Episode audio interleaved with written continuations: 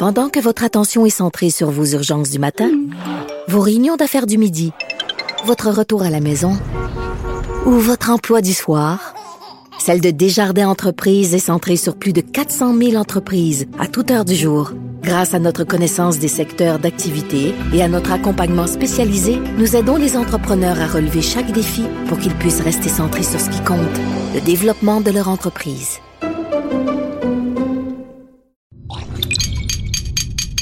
Cube Radio.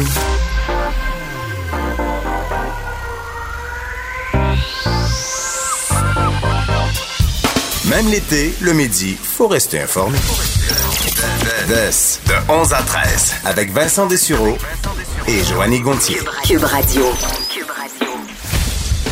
Bon jeudi, euh, bienvenue. Euh, bonjour Joanie. Salutations l'ami. Comment ça va? Ça va très bien toi? Ça va très bien. Euh, il nous reste juste deux émissions. Je te sens taquin aujourd'hui. Ben, il, commence à avoir une petite frénésie de la rentrée. Ouais.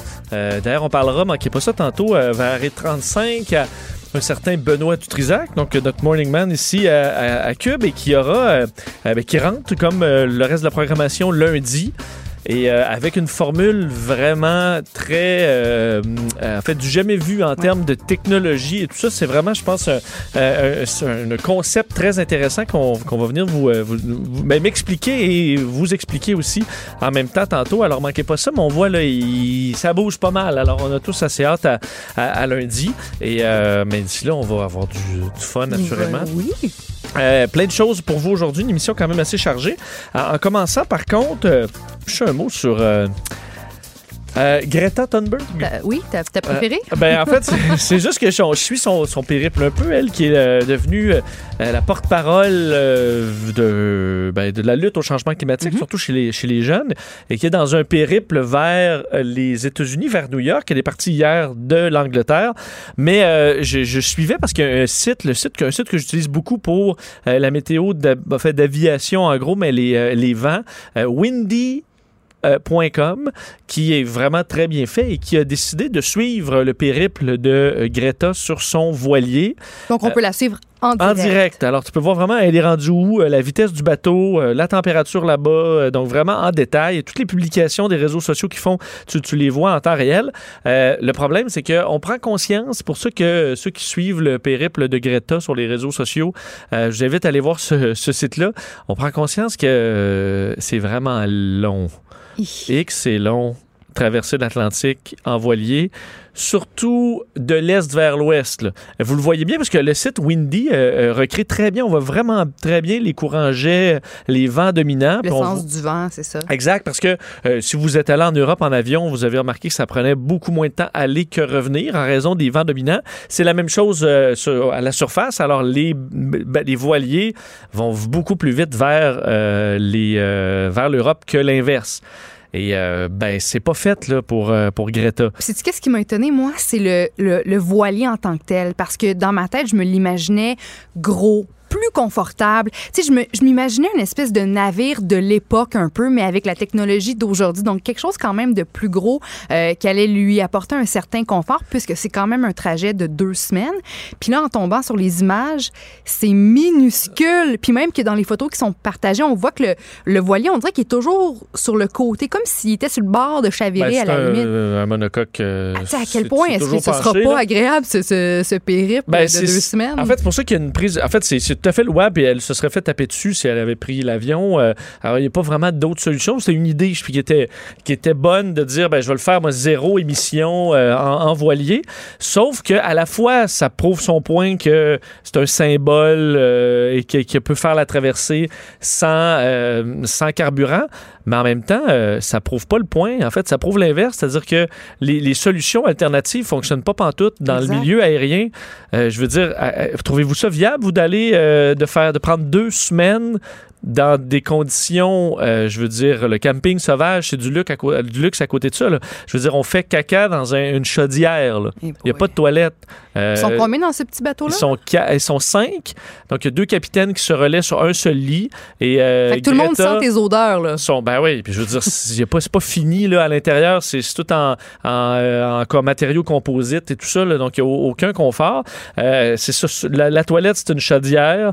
quatre lits superposés pour elle, son père et un cinéaste qui est là pour tourner un documentaire. Euh, et l'autre, les, les- les- les deux capitaines vont se, vont, vont se relayer. Euh, et en même temps, c'est que oui, elle réussit à le faire, mais il faut quand même dire aussi que euh, ultimement, elle le fait sur un navire de 3 millions d'euros. Hmm. Donc, un navire qui appartient à- au fils de la princesse Caroline de Monaco. Fait que même, à- je veux dire, c'est pas, tu peux pas dire que c'est vraiment quelque chose qui est accessible au public. Donc, c'est pas de dire, ah, je le fais, il y a des Pour alternatives. montrer que c'est possible. Ben, ça c'est pas, pas de- pantoute, personne ça qui l'est a, pas qui a un pantoute. prince euh, de, de monégasque qui prête son navire pour faire la traversée. Euh, et juste en deux semaines de consommation, admettons de manger euh, et de bâtir ce navire-là, l'empreinte écologique, je pense, je pense que je pense pas qu'il y a un gain par rapport à prendre une- un banc d'avion dans ça. un avion, je, même, comprends que c'est le symbole, sauf que on peut pas juste fonctionner avec des symboles. Puis là, tu dis aux gens, arrêtez de voyager. Ben pourquoi toi, donc toi, tu voyages? Ben, tu voyages dans une, façon de faire qui fonctionne pas du tout parce que, d'ailleurs, elle a pas dit, Greta, combien elle- comment elle allait revenir en Europe. Ça, Je c'est pense que suspicieux ben, un en peu. fait, c'est que je, je pense pas qu'elle va vouloir revenir en voilier. ça doit être. Ben, ça va être plus rapide, là, revenir, mais euh, je pas sûr que ça va être tenté parce que ça va être éprouvant comme voyage. Oui, Donc, moi, je trouve ça, je trouve ça noble. C'est juste que j'ai de la misère à, à- à y voir quelque chose de vraiment qui utile en termes de solution. Parce que là, qu'est-ce qu'on fait là, dans? Je comprends, si vous allez à aller en Europe, là, vous n'allez pas prendre un voilier. euh, personne n'a de voilier euh, de 60 pieds sous la main. Sinon, vous êtes multimillionnaire, puis rendu là, ben, vous êtes mieux de prendre un banc d'avion puis de vous acheter des arbres pour compenser oui, après. mais si elle a fait ça pour montrer l'exemple, ben ça fonctionnera pas. Il n'y a, pas d'exemple. On va pas, on va pas retirer une leçon de ça ou ça va pas nous motiver à en faire autant parce que c'est insupportable ce trajet-là pendant deux semaines dans un petit navire. Puis là, je pense que tu avais lu aussi qu'après une heure, elle avait le mal de mer. Oui, ben c'est ça, c'est pas, c'est pas, pas une naturelle. En fait, l'exemple, selon moi, c'est arrêter de pas voyager pantoute, de faire une vidéoconférence. Puis dire, hey, on va arrêter de se déplacer partout à travers le monde, que ce soit peu importe dans un voilier d'une- de- de- du fils de la princesse de Monaco Mm. ou dans un avion de ligne. Euh, on va faire des vidéoconférences. Je vais utiliser les réseaux sociaux, je vais utiliser YouTube. C'est un bon Euh, point. Et comme ça, on- oui, oui, on le disait, là, les réseaux sociaux puis l'Internet ont une, empreinte écologique, mais par, je veux dire, si tu es capable de parler à 10 millions de personnes Puis dans une vidéo, de, de te déplacer c'est à quand gauche, à même droite. c'est- c'est moins, mieux.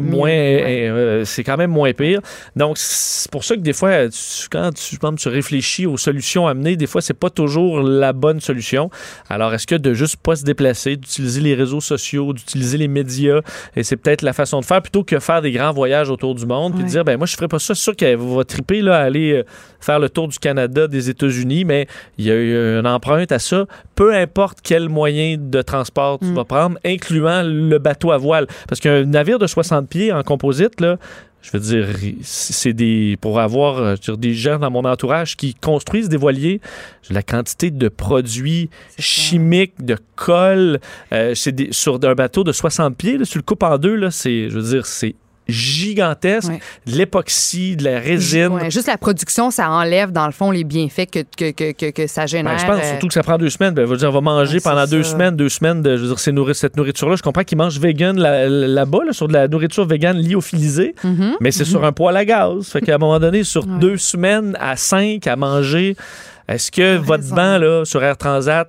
est-ce que si tu fais le réel calcul, j'ai. Je viens d'avoir une idée qui est peut-être mauvaise. OK. Euh, pour, pour- Montgolfière. Non, Non, Euh, non, non, non. Mais on pourrait pas, c'est po- c'est poche un peu, mais on n'aura pas le choix de, de, s- de s'ajuster puis de, de trouver des solutions pour pas euh, que justement qu'on pour, pour être capable de régler cette problématique de changement climatique. On pourrait pas installer comme des quotas de voyage par personne. Donc on dit, mettons Vincent, toi dans ton année, tu as le droit de prendre l'avion seulement deux fois. Ou, tu sais, Ah, peut-être mais tu si tu as le droit de prendre l'avion seulement une fois. Pour le reste, tu te démerdes puis tu, tu, tu, tu fais du staycation puis tu voyages dans, dans ta propre province, Ouais. dans ton propre pays en voiture ou de tu trouves une autre façon, mais de dire bon, chaque humain sur Terre a le droit par année de prendre une seule fois l'avion. Alors make it count. oui, oui. Je vois pas ça comme étant très possible. mais non, mais parce c'est que, je veux dire, il y a des gens qui ont des raisons euh, humanitaires, il y a des Ouais. gens qui ont des. ou pour Puis des voyages d'affaires, ça je peux comprendre. Puis tu souhaites pas que tous les humains sur la Terre prennent l'avion même une fois ou deux par année parce que ce serait encore plus la catastrophe, euh, dans la mesure où la plupart des humains sur Terre euh, prennent pas l'avion. Mais euh, alors, il faudra voir. faudra voir. c'est, elle arrivera dans. Et il faut dire que. Là, euh, admettons qu'elle avait pris Air Transat là, Mhm. ou WestJet hier, ben pas WestJet, mais Air Canada. Je veux dire, euh, Elle serait arrivée hier midi. Là, Ouais. là elle va arriver au début du mois de septembre. Alors, Dis le même, hein, c'est. je veux dire, pour la rentrée, là, euh, au début du mois de septembre, là, quasiment vos téléromans vont être presque recommencés, puis. Greta va arriver à New York. Alors, euh, est-ce qu'à quel point c'est vraiment fonctionnel? Je le, je le sais pas, mais et vous le voyez bien, je vous disais sur la carte, là, sur windy.com, et je veux dire, elle est sur le bord des côtes de- Ouais. anglaises. là. Tu l'as vu, là? Ben, C'est- décourageant je- un je- peu à je- regarder. Oh my gosh, c'est donc euh, Elle est vraiment je, je pas dire rendue. que c'est gênant parce que je veux dire, je- je- je- c'est très louable comme effort, puis elle essaie de, de faire la différence, puis pour ça, je lui lève mon chapeau, mais il reste que Colin, là, tu vois, d'où le petit bateau est parti, puis où il est rendu aujourd'hui, puis tu te dis, oh, beau. il est pas fait ce Non, et- non, il n'est pas, il est pas fait, ça c'est, ça, c'est vrai. Euh, Joanie, dans, dans l'actualité, euh, et on, part, on commence par une situation préoccupante dans les épiceries. Encore, parce que tu te rappelles, je vous avais, ben, je t'avais parlé il n'y a pas si longtemps, le mois dernier, de la fille dans les supermarchés qui avait été filmée en train d'ouvrir les couvercles de crème glacée, de lécher le, le- le haut du contenant, Oui. de refermer le couvercle, de mettre ça dans le frigo. Tu sais, je veux dire, Tu trouvais bien drôle? L'Internet au complet s'était s'était réuni là, euh, en- en- pour trouver ça, en trouvant ça euh, extrêmement répugnant. Puis après ça, je t'ai parlé tout récemment d'une mère qui avait acheté dans un magasin grande surface du shampoing Pantene. Puis à l'intérieur de cette boîte-là de shampoing, c'était pas du, du vrai shampoing, mais c'était en fait du produit Nair, qui est euh, une crème épilatoire. Donc la petite fille qui s'était lavée avec ça avait perdu tous ses cheveux. En t'en parlant, je, je t'avais dit, ah, c'est comme, on dirait une mode. Il y a de plus en plus de malfaiteurs qui commencent à jouer euh, avec, euh, avec nos produits, euh, commencent à les altérer, les saboter. Puis là, tu me dis, capote pas, Jo, c'est pas quand même répandu. On peut pas appeler ça une mode. Ben là, je suis là pour te prouver le contraire aujourd'hui parce qu'il y a encore une autre situation en ce sens qui fait jaser. Selon la station euh, télé WCNC, qui est une station de télé affiliée à NBC, ben, la police est en train d'enquêter sur quelques cas où on aurait remplacé une formule pour bébé, donc du lait en poudre, par de la farine. Et il y aurait des bébés donc euh, malades en raison de ça, dont euh, la petite fille de 9 mois de Madeline Rowe qui habite à Phoenix en Arizona, qui a vomi plusieurs fois pendant la journée après avoir ingéré euh, de la farine qui, qui s'est transformée en moton. là. Ouais, ça fait comme vraiment la colle, là. ah oui, puis elle avait mal à l'estomac. Cette solution-là aurait été achetée dans un Walmart et selon WCNC, d'autres cas similaires ont été rapportés dans les pharmacies Mais ça, tu- CVS t'ouvres puis le d'autres pot, là, Walmart. Ouais. Il doit pas y avoir une protection quand même? Ben, écoute, je le sais pas parce que j'ai, tu j'ai pas de bébé, donc je sais pas à quoi ça ressemble ces produits-là, mais je me dis que si des quelques cas ont été répertoriés puis que la police est sur le dossier, c'est que c'est peut-être plus facile qu'on le pense. Puis en fait, c'est que il y a des gens qui achètent ça, qui prennent la solution, remettent de la farine à l'intérieur du contenant et, et rapportent ça dans les magasins pour se Ah, et faire rembourser. OK. Tu comprends? Donc, je Ça, sais pas si. Ou c'est très, très, très. Imagine être tordu. parent, là, à quel point tu dois être, euh, tu dois voir noir. Là. Ben, je, je, je comprends. Puis écoute, en 2017, il y a une femme en Arizona qui a plaidé coupable pour avoir justement remplacé le lait en poudre pour bébé par de la farine puis du sucre. Puis, euh, tu sais, je veux dire, quand tu commences à t'attaquer à la santé des bébés, là, t'as des méchants problèmes entre les deux oreilles. Bien sûr que je comprends que ces gens-là, c'est peut-être parce qu'ils n'ont pas les moyens même de nourrir leur propre enfant, mais il y a d'autres moyens que, que, je veux dire, de, de rendre malade d'autres C'est enfants. ça. Ou tu sais, je veux dire, est-ce que tu peux peut-être, euh, c'est- si tu as envie de saboter un produit ou de l'altérer, peut-être pre- prends-en d'autres qui vont pas nécessairement mettre la vie de ton enfant Ouais, en danger. Fais-toi rembourser. Après, tu sais, je, bon, je veux pas trouver d'autres façons de faire des, du des niaiseries, mais. Ben, c'est euh, moins pire de que- voler, je veux dire, à- rendu là, c'est moins pire de aller voler une télé, là, puis de la Ouais. vendre au pawn shop que de, que de, oui, de trafiquer des, petits produits bébés bébés, malades ouais. à cause de ça. Ouais. Puis altérer ou saboter des produits de consommation, c'est considéré comme un crime de second degré. Ça peut être passible d'une peine allant jusqu'à 20 ans de prison.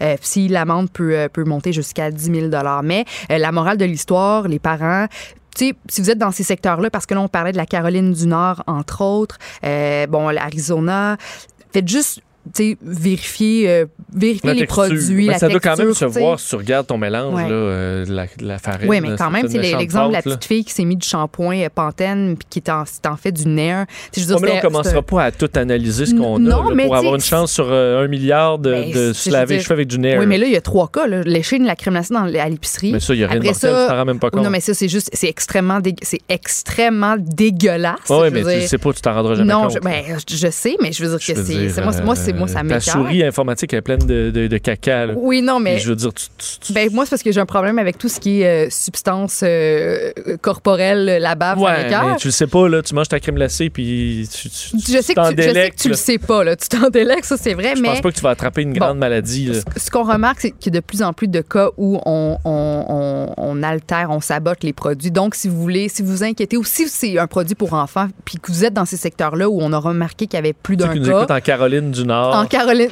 tous ceux en Arizona à- à votre qui est à l'écoute de DES de 11 à Ouais. 13, santé, manipulez le produit avant de, de le donner à votre, à votre Non, mais quand tu le brasses, ça fait des gros motons dégueulasses. Oui.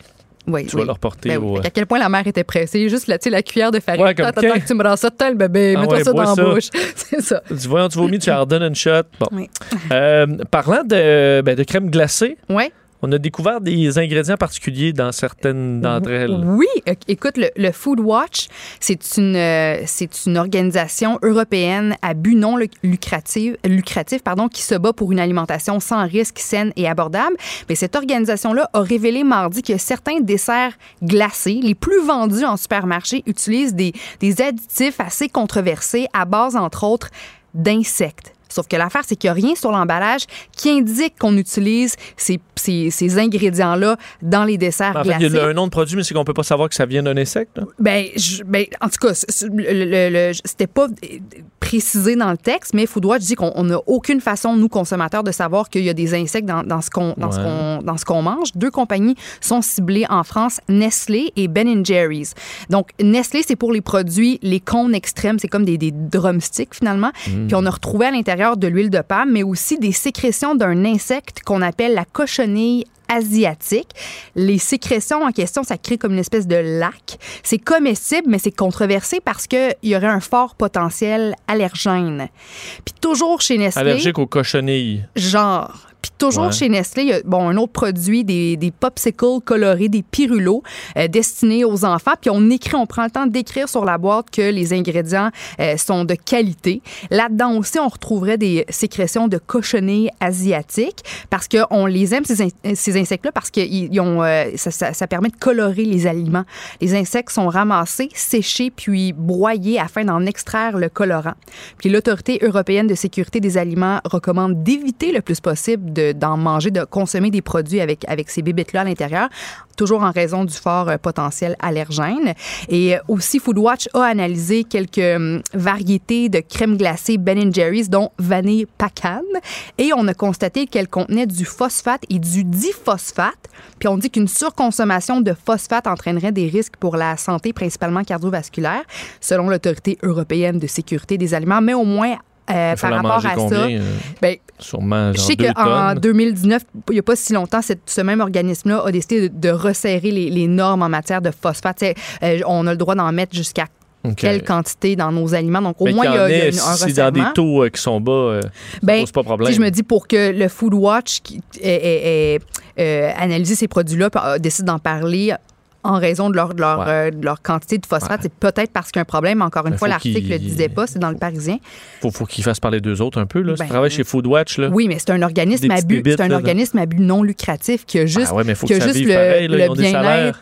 Oui, mais Est-ce qu'ils ont ben, parce que moi, la- l'affaire que tu dis, là, ils, disent que c'est des ingrédients de qualité, des bons insectes. Là. Ben non, mais. Vincent, je veux dire, tu as le droit de. sa- Moi, si je mange, si je mange un produit, puis je veux pas qu'il y ait plein de, de- d'huile, de palme, puis de cochonnerie, puis de ci, puis de ça, puis je veux certainement pas.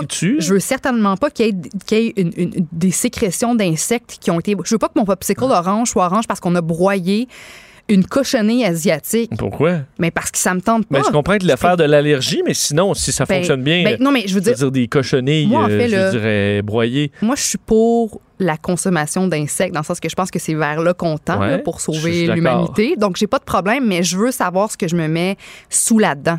Si je veux mange. savoir, tu lis, je veux dire, tu lis, tu lis toi les Ben, ingrédients. Vincent, Tu les Google quand tu ne Ben, sais pas. non, mais je veux dire. Tu veux que je regarde sur la canette que tu bois, qu'est-ce qu'on retrouve là-dedans? Ah oui, veux-tu, Hein? regarde? Ouais. Attends, je vais te dire ça. Eau gazifiée, érythriol qui est, qui est biologique. Érythriol, c'est un édulcorant naturel. À Jus de citron biologique concentré, arôme biologique de lime, acide citrique, extrait de thé vert biologique. teknolojik Bon, OK, c'est correct. Ben merci. C'est beau, je te le donne. Oui, c'est sûr que je- si j'achète un Big Mac, on s'entend que je comprends que je me mets de la cochonnerie Non, non, dans la pas les Big Mac. J'adore Non, mais- les Big Mac. mais C'est dans du bœuf canadien à si- 100 Si je choisis de manger de la malbouffe, je vais comprendre. Je comprends et j'accepte qu'il va y avoir plein de cochonneries, des ingrédients, peut-être pas les, pas les meilleurs ingrédients dans, mes aliments, là, Tu mais. t'attaques au Big Mac sans, sans raison. Non, mais c'est parce que je te donne. Tu sais, je veux dire, quand je m'achète un gros drumstick, là, je comprends qu'il y a des plein de, de cochonneries chimiques là-dedans, puis c'est pas grave, je choisis de, de, de, de, consommer ça. Mais si je prends un popsicle, on me vend un popsicle pour enfants dans lequel il y Non, a mais là, que Nestlé, des. un gros pot Nestlé, ça te dit pas que c'est super. euh, Non, mais tu c'est vegan, je- Non, non, mais tu sais, quand on me vend un popsicle pour enfants en disant que, mettons, il n'y a pas de sucre ajouté, c'est des ingrédients de qualité, mais qu'après ça, j'apprends que mon popsicle est orange parce qu'il y a des sécrétions de bébites. Ouais, mais en quoi des sécrétions de bébites, c'est pas de qualité? Ben, non, mais. c'est ça mon problème. je- Ça dit pas que c'est- qu'il n'y a pas d'insectes, ça mais- dit que c'est de qualité, mais des insectes euh, oui. que fraîchement séchés, euh, ça quand- me paraît de qualité. Mais quand l'autorité européenne de sécurité des aliments recommande d'éviter le plus possible de manger des produits contenant des sécrétions de cochonnées allergies, Je asiatiques, comprends, mais qui, as-tu déjà vu qu'il y a un enfant allergique aux sécrétions de cochonneries? ben écoute, J'ai jamais entendu parler de ça euh, aujourd'hui. Mon point, mon Oui. point, c'est que je veux savoir ce que je mange. Puis il y a bien des, je veux dire, Nestlé puis Ben Jerry, c'est très populaire ici chez nous aussi. Ça me dérange pas de manger de la bébite, mais je veux savoir Hey, que qu'il y a de la bébite dans ce que je mange. hier, puis t'as pas Oui. demandé au gars ce qu'il y avait dans la, Ben, la ben, crème parce glacée. que le gars, il était a toute ma confiance. Ben, c'est ça, il est adorable, mais, je veux Ben dire, oui. tu lui as fait confiance, Mais comme à oui, Nestlé. j'ai mangé un petit cornet à vanille une trempé dans euh, le chocolat blanc. C'est peut-être du chocolat mouche, là. C'est peut-être du chocolat vert de terre. Bon, qui sait. En tout cas, on va, euh, on va voir ça, mais les, les, les, les, les cochonneries, ça me, ça me stresse pas trop. Ça rajoute un petit croquant, là.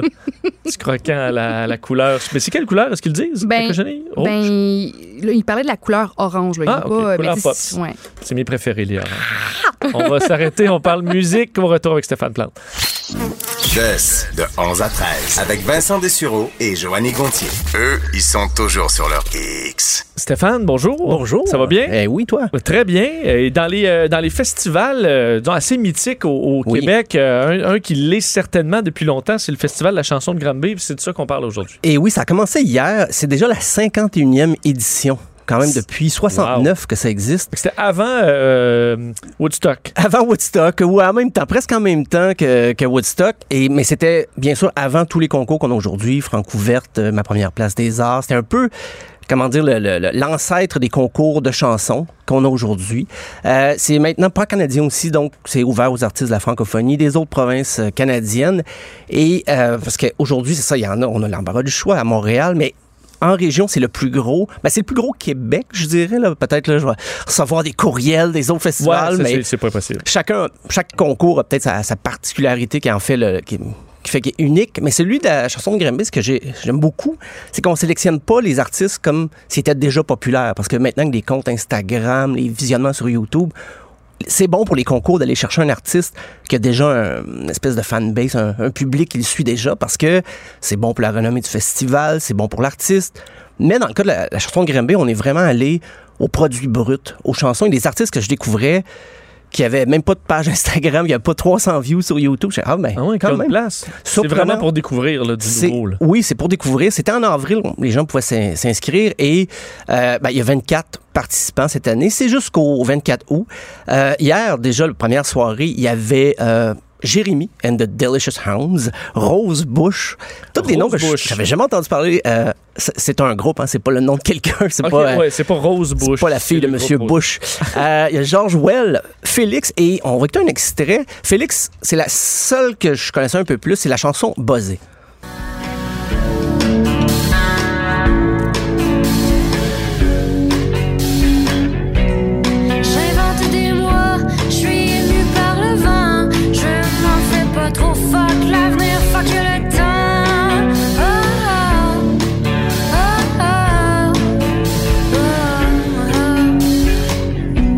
Faut comprendre que la, la production, quand tu parles de très très jeunes bandes, on n'est pas encore dans les gros studios et tout ça. Fait que faut comprendre que le- Oui, ben c'est ça. Beaucoup de groupes quand même font des démarches avant. Parce qu'il y a eu, il fut une époque où t'a- t'attendais qu'un un label te signe, une étiquette de disque, et là, ta carrière t'a lancé. Mais maintenant, les groupes essaient le plus possible de se diffuser avant même d'être reconnus par l'industrie parce que c'est c'est comme ça que le web un peu euh, fonctionne ou incite les groupes à fonctionner. Donc, euh, ben, Félix, c'est un des, une, un- une des artistes qui, justement, commence à prendre la place un peu sur les différentes plateformes, mais elle fait cette année le, Festival de la chanson Grimby. Et euh, il y a J-A-M, c'est J.A.M, euh, ou Jam peut-être qui s'appelle, mais euh, je les appelle J-A-M, qui, qui était là hier. Il y a Audrey. Et ce soir, c'est Mélanie Venditti, Guillaume Aubertin, Isabelle Hébert, Double Magnum, René Ré, Ré Marciano. C'est vraiment des découvertes. Pour moi, j'étais surpris, mais je trouve ça bien quand même qu'on leur laisse une place. Ben moi, tu vois, je trouve ça tellement rafraîchissant parce que maintenant, même nous, dans notre domaine, là, à talent égal, ou même si tu prends deux personnes, puis il y en a une qui est un peu moins bonne que l'autre, mais qui est super suivie Ouais. sur les médias sociaux, c'est elle qui va avoir la job. Moi, je me suis fait dans des meetings, on savait euh, ma fréquence de publication, on aimait le fait que je publiais la fin de semaine, on parlait, oh, OK, tu as augmenté de ton nombre d'abonnés. Donc, c'est rendu même important de plus en plus pour l'employeur de, de, de, de, de, de regarder le, le, le following, Oui, oui, pardonnez-moi le terme, là, de, de quelqu'un.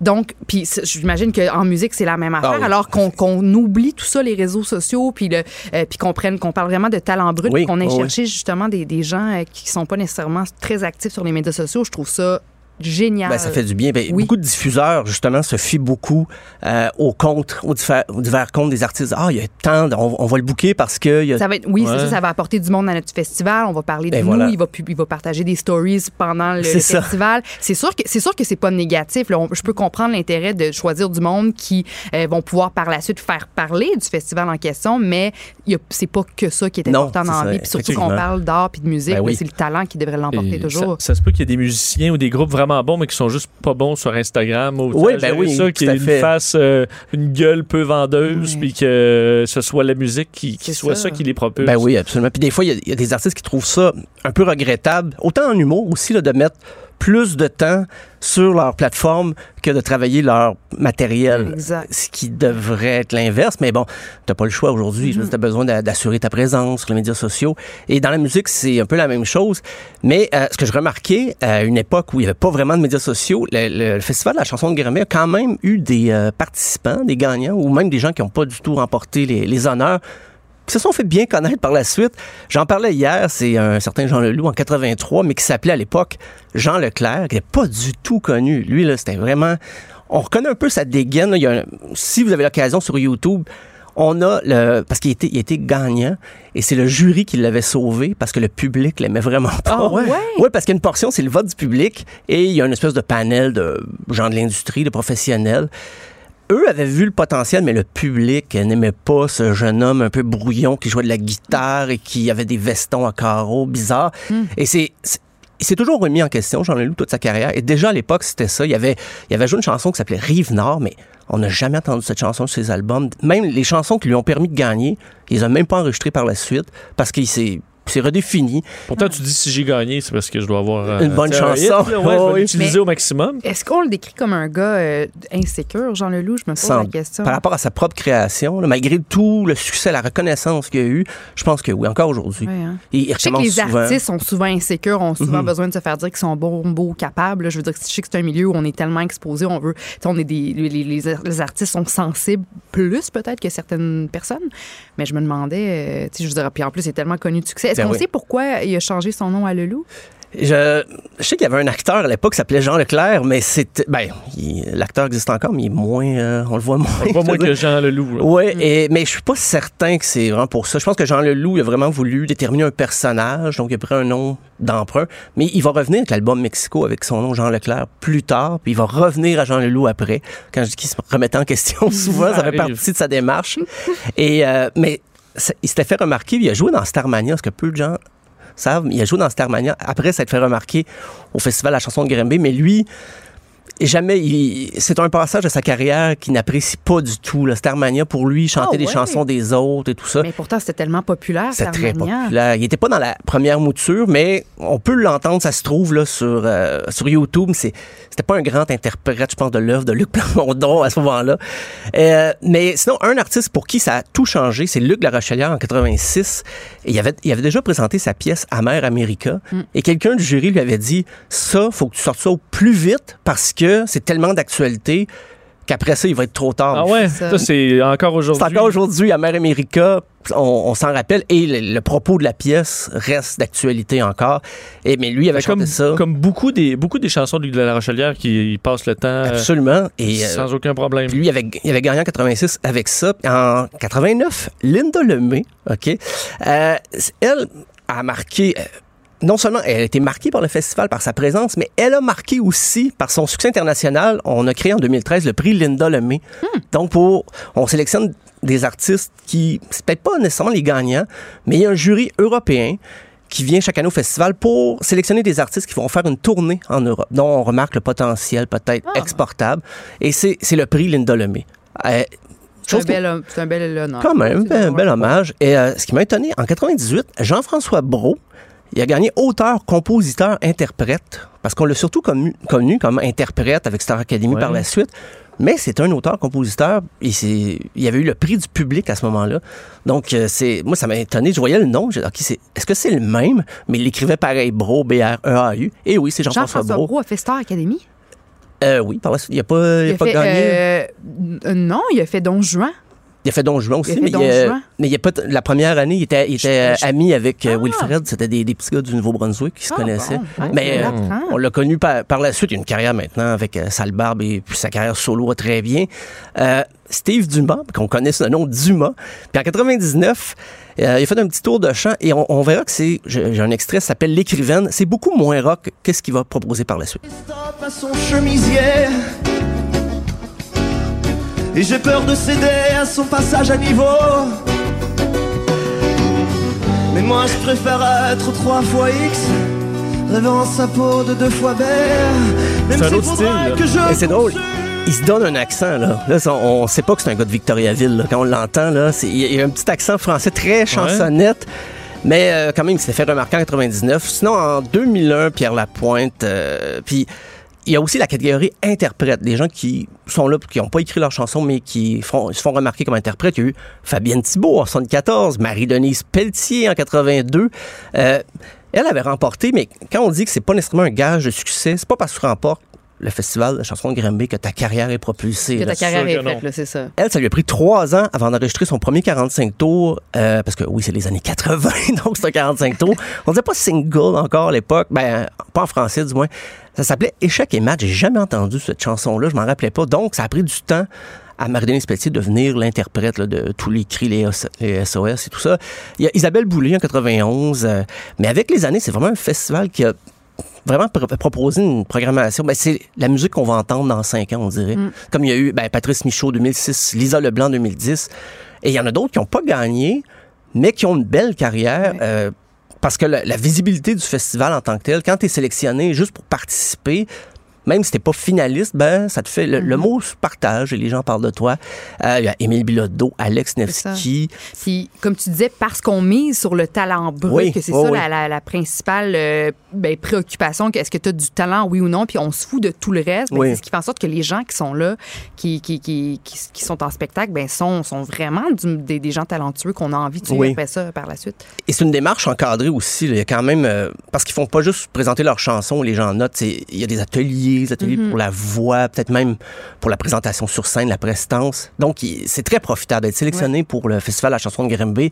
Et je regardais des artistes aussi différents. Ben, Philippe Braque, Karim Ouellette, même les colocs, parce qu'on peut participer en tant que groupe, j'aurais pu le spé- spécifier plus tôt. Un groupe peut s'inscrire, participer avec le band et tout ça. C'est une autre approche, j'imagine, pour les ateliers. Mais euh, Damien Robitaille, Claude Pelgag et une chanteuse dont on parle beaucoup en ce moment, mais pour des raisons là, évidentes, mais c'est Safia Nolin. Elle avait présenté en 2012 sa pièce Igloo. Et on, on va écouter ça. L'album sortait trois ans plus tard. Le vent, comme un sale traître, s'amuse à me faire plier.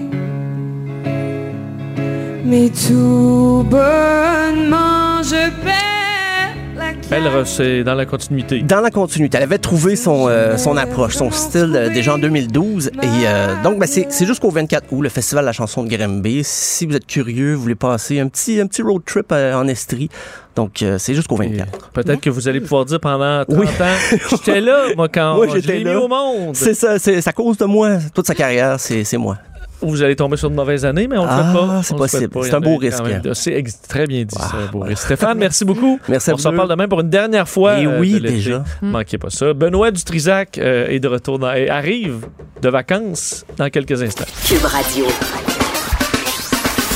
De 11 à 13.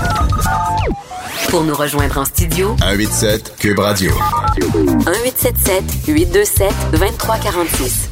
Vous dire, euh, nouvelle de, de dernière minute, euh, parce que ça a été un été assez marqué par les incidents euh, aériens qui se terminent bien, mais dans les dernières heures, en fait, il y a un peu moins d'une heure, 10h45, le pilote d'un petit avion Cessna, un petit 150, un petit avion deux places, a fait un atterrissage d'urgence sur l'autoroute 20 à la hauteur de Saint-Jean-Port-Joli. Bris mécanique qui sera en cause selon la Sûreté du Québec au kilomètre 100 412. Euh, opération réussie. Bravo aux pilotes. Souvent, dans les Cessna 150, de jeunes pilotes, peut-être même des étudiants, et se poser comme ça entre les voitures sans problème. Il a même tassé après à la main son, son avion pour pouvoir laisser passer euh, le trafic le temps que la remorqueuse arrive pour mettre ça et, Mais- le- et la retirer. Est-ce que les voitures voient l'avion arriver au loin? Est-ce que tu es capable de réagir en disant, OK, il y a un avion qui, qui va pas bien, on arrête Oui, un peu ben- la circulation? Ou tu l'avion a vraiment réussi à souffler comme si c'était un char Ben, un petit tout le Cessna monde? comme ça va atterrir à peu près à 80-90 km/h. Donc, techniquement, tu peux. Vroom, tu prends dire- ta place entre deux voitures. Ben, les, les voitures sur l'autoroute qui vont qui sont avant toi vont aller plus vite, puis les voitures qui vont je veux dire, vont voir que tu arrives et vont ralentir, puis tu peux te poser. euh, mais ça, c'est s'il n'y a pas de trafic, puis sur la 20, euh, c'est pas toujours euh, chose gagnée.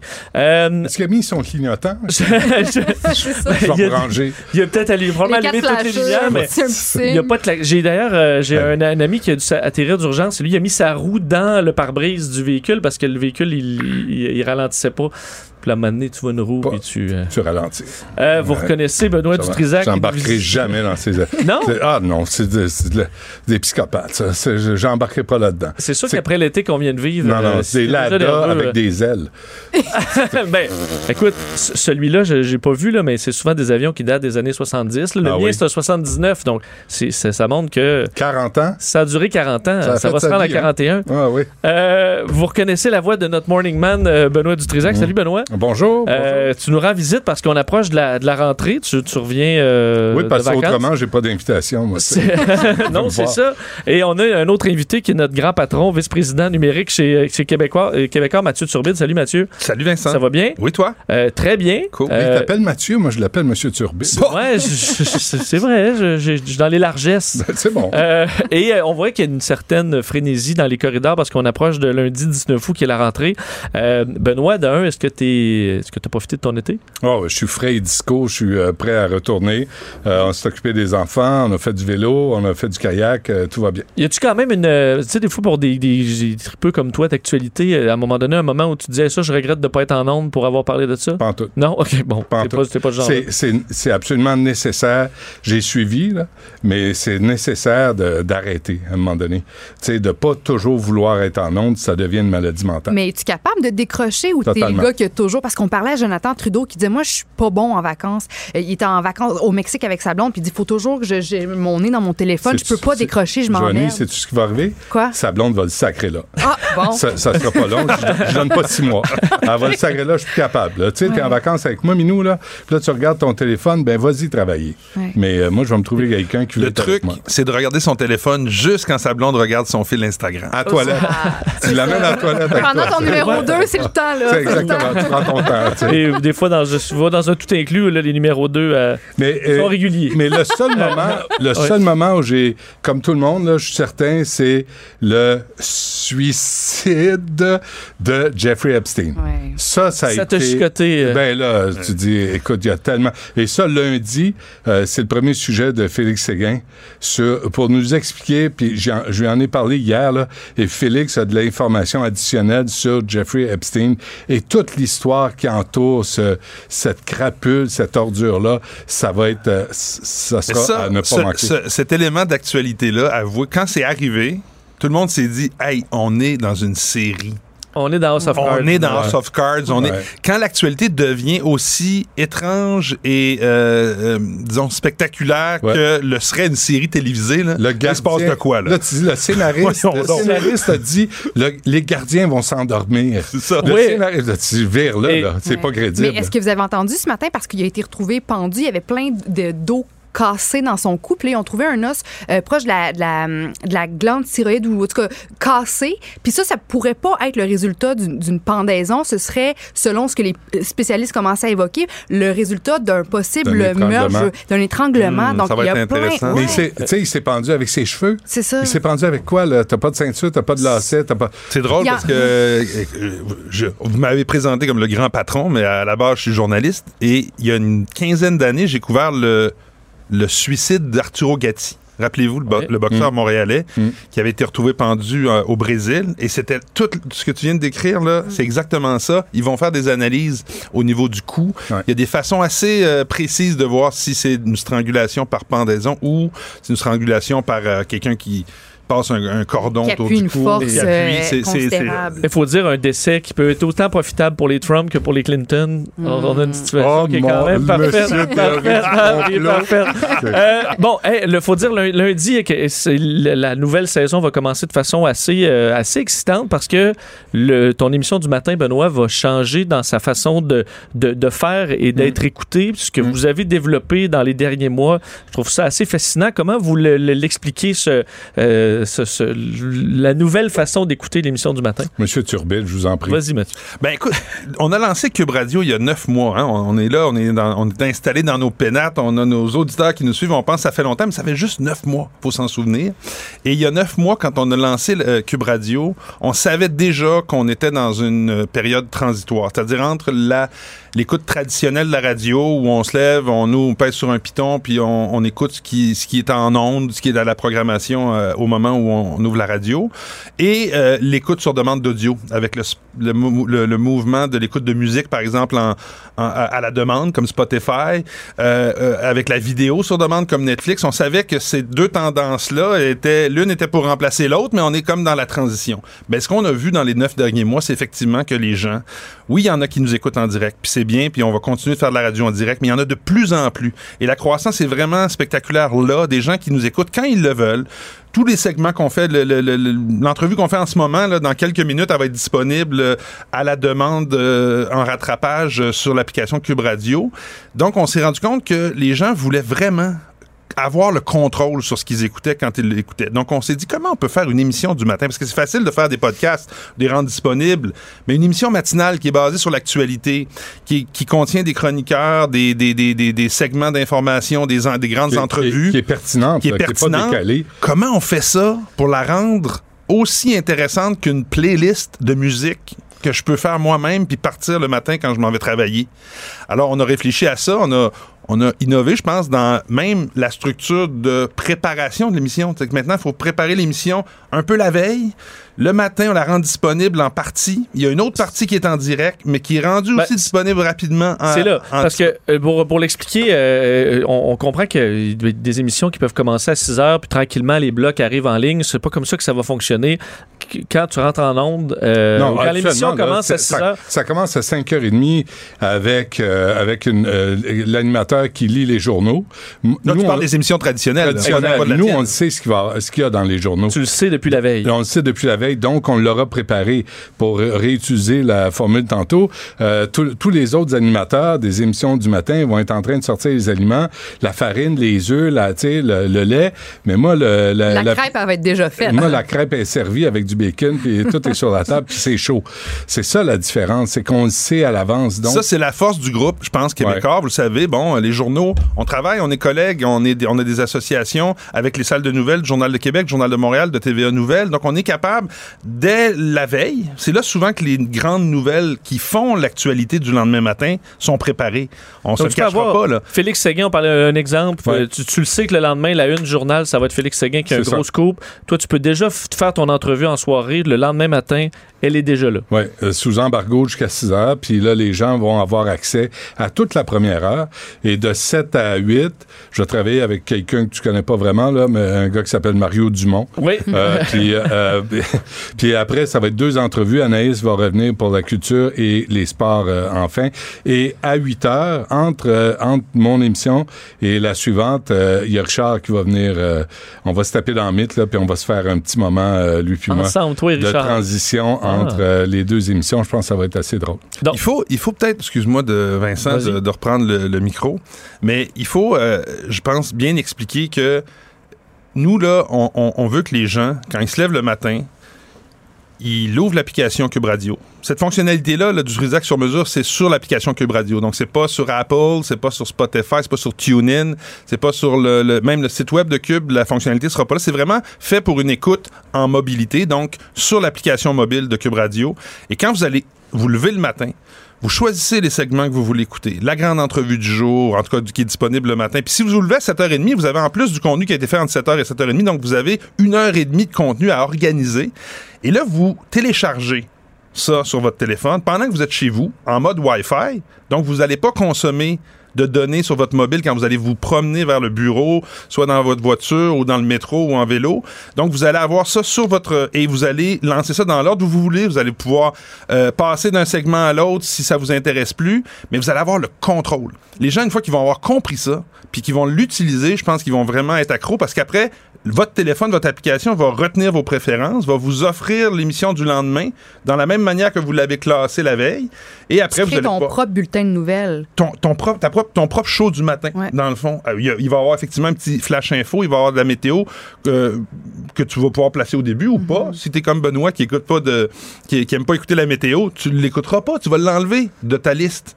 Mais si les, su- les sujets que t'aimes, tu veux les avoir avant que ceux que t'aimes pas, ben ton 25 minutes de déplacement, il va avoir été optimisé comme toi tu le veux. Tu vas pas attendre après la- les entrevues que tu veux. au, ou au lieu d'attendre justement après le bulletin de circulation qui revient aux 8 minutes pour Oui. dire que tout est jamais, puis que, tu sais, il te parle d'un bulletin de circulation qui te concerne même pas parce que c'est même pas dans ta région. On le sait, là, on est tous pareils. On va sur une application, on sait si c'est bouché dans notre coin ou pas. Alors, tu sais, on, on est, on est là à, à ne plus vouloir perdre notre temps avec une vieille façon de faire de la radio, ce qu'on laisse aux autres. Puis nous, ben, on le sait, vous allez aller voir la circulation. Puis, euh, on le sait, on n'a pas à vous, à vous casser euh, les pieds avec ça. là. Donc moi j'aime, je veux juste savoir mes nouvelles en premier. Nouvelles, je veux entendre, t'entendre parler avec euh, Luc La Liberté, je me sens en deuxième ou euh, la- l'actualité internationale. Ouais, là, là que j'ai pas réussi à le rentrer, c'est drôle parce qu'on en parlait. Moi, de, de, la dernière année, j'ai perdu Luc La Liberté. J'ai pas perdu, mais Luc La Liberté et Stéphane Plante. OK. Et là, c'est mes deux regrets que je n'aurai pas à l'émission, mais on. on- OK, mais je l'ai a- nommé comme ça au hasard, là, mais il y en non, aura mais plein d'autres. il faut, rappeler quelque chose qu'on disait l'année passée puis qu'on va dire encore plus cette année, c'est que nous, chez Cube Radio, on fait pas de répétition. On n'est pas, euh, je dis un peu à la, à la météo média. Tu écoutes météo média en direct, là, ben tu vas écouter Ouais, non, à la, 15 fois à la même affaire. puis à la messe Bourrian. Bon, on euh, va même chose. Mais Paul, nous, Paul, on- Paul, on il se fait- répète pendant 4h30. Paul, Paul, euh, arrêtez, là. Paul, il lit ça. Non, c'est. C'est On vraiment- comprend. Non, mais on comprend le concept, mais c'est que nous, Hey, le tous les snap. contenus sont, sont dans le fond euh, à- à- pendant deux heures de temps. Là. Deux heures de show exclusif et, et original, c'est quand même euh, du contenu. Fait qu'il a fallu faire des choix, mais on a toute une émission à proposer à partir de lundi prochain, puis on a hâte de vous Ouais, voir. mais quand, quand on dit là, que, tu sais, moi je pensais à François Cormier, puis Alain Laforêt, puis euh, Marianne euh, Lapierre, il y a des gens à Québécois, puis il y en a plein là, qui dénigrent Québécois, mais moi j'ai travaillé avec ces gens-là, là, puis je me dis, ça c'est le fun, c'est le fun de les mettre en onde. Luc La Liberté, Stéphane Plante, c'est tout- il y a- on a du monde ici avec, avec qui on peut travailler, puis on sait qu'ils vont être bons, puis on sait qu'ils vont donner de l'information.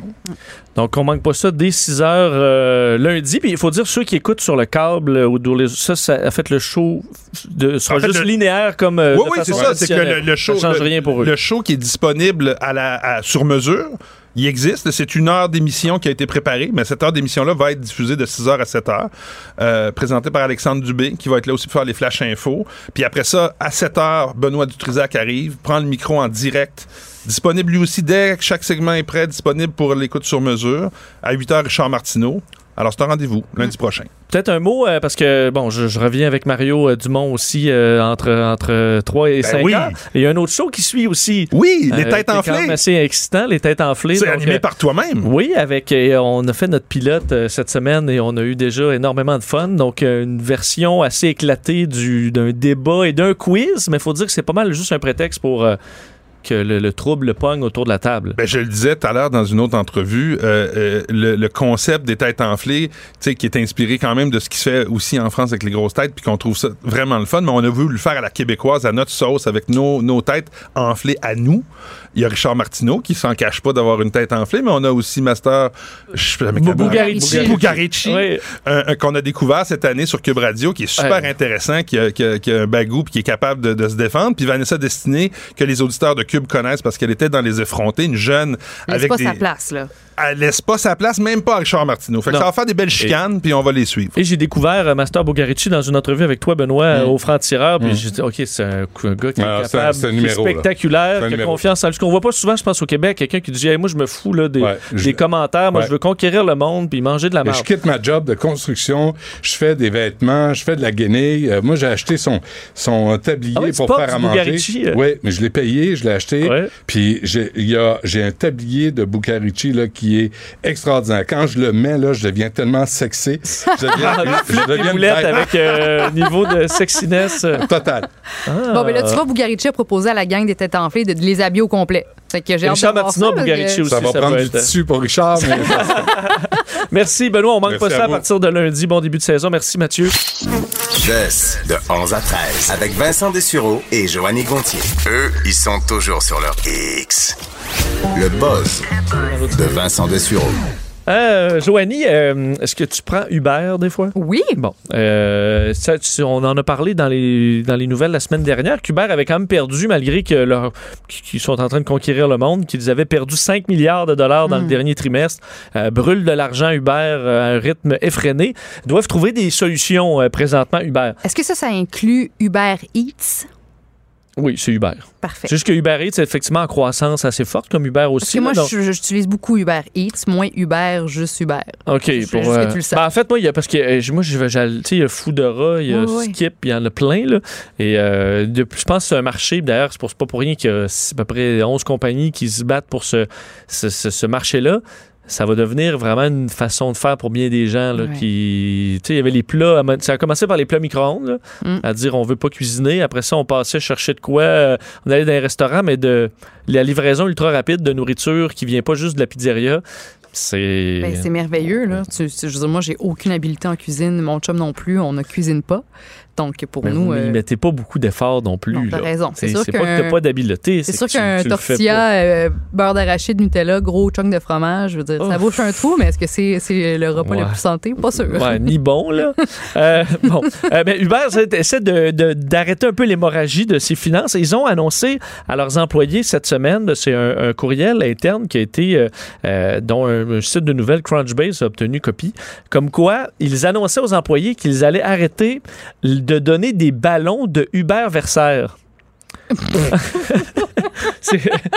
c'est quand, c'est- quand ça fait euh, un, an que tu travailles pour Uber, tu as ton Uber Versaire. C'est gênant, ouais. Euh, ben, c'est un peu gênant. Ça fait que quand tu arrives à ton bureau, tu as des ballons Uber, euh, noir et blanc, Uber, euh, qui, sont, qui t'attendent, des ballons à l'hélium. On n'en veut pas de ballon. Ben, ça dépend. Il y a des gens pas qui sont contents. Là. Toi, tu, tu serais juste fâché d'avoir des ballons. Ben, je veux un stylo, mais je veux pas un ballon. veux un stylo? Un stylo, oui. On n'a jamais assez de crayons, Ouais, de mais beaux la crayons. compagnie est supposée déjà fournir de, des- des- de l'équipement pour Ouais. travailler. Mais tes Mais- ballons, en tout cas. Bon, alors, elles ont annoncé que c'était fini les ballons parce que ça coûte trop cher. Et, et là, tu te dis, ben écoute, ils ne doivent pas sauver énormément d'argent avec des ballons d'Uber Versaire.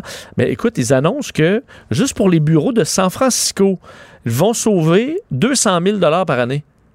Wow. Uber dépensait 200 000 par année en ballons à l'hélium. C'est Mais Vincent, c'est ridicule. Qui dans la boîte a pris la décision de dire, oh, on va célébrer nos employés avec des ballons? Ah, c'est aux ressources mais humaines, c'est les je veux je pense que c'est la pire idée, la pire idée que j'ai entendue De au sein d'une le- compagnie.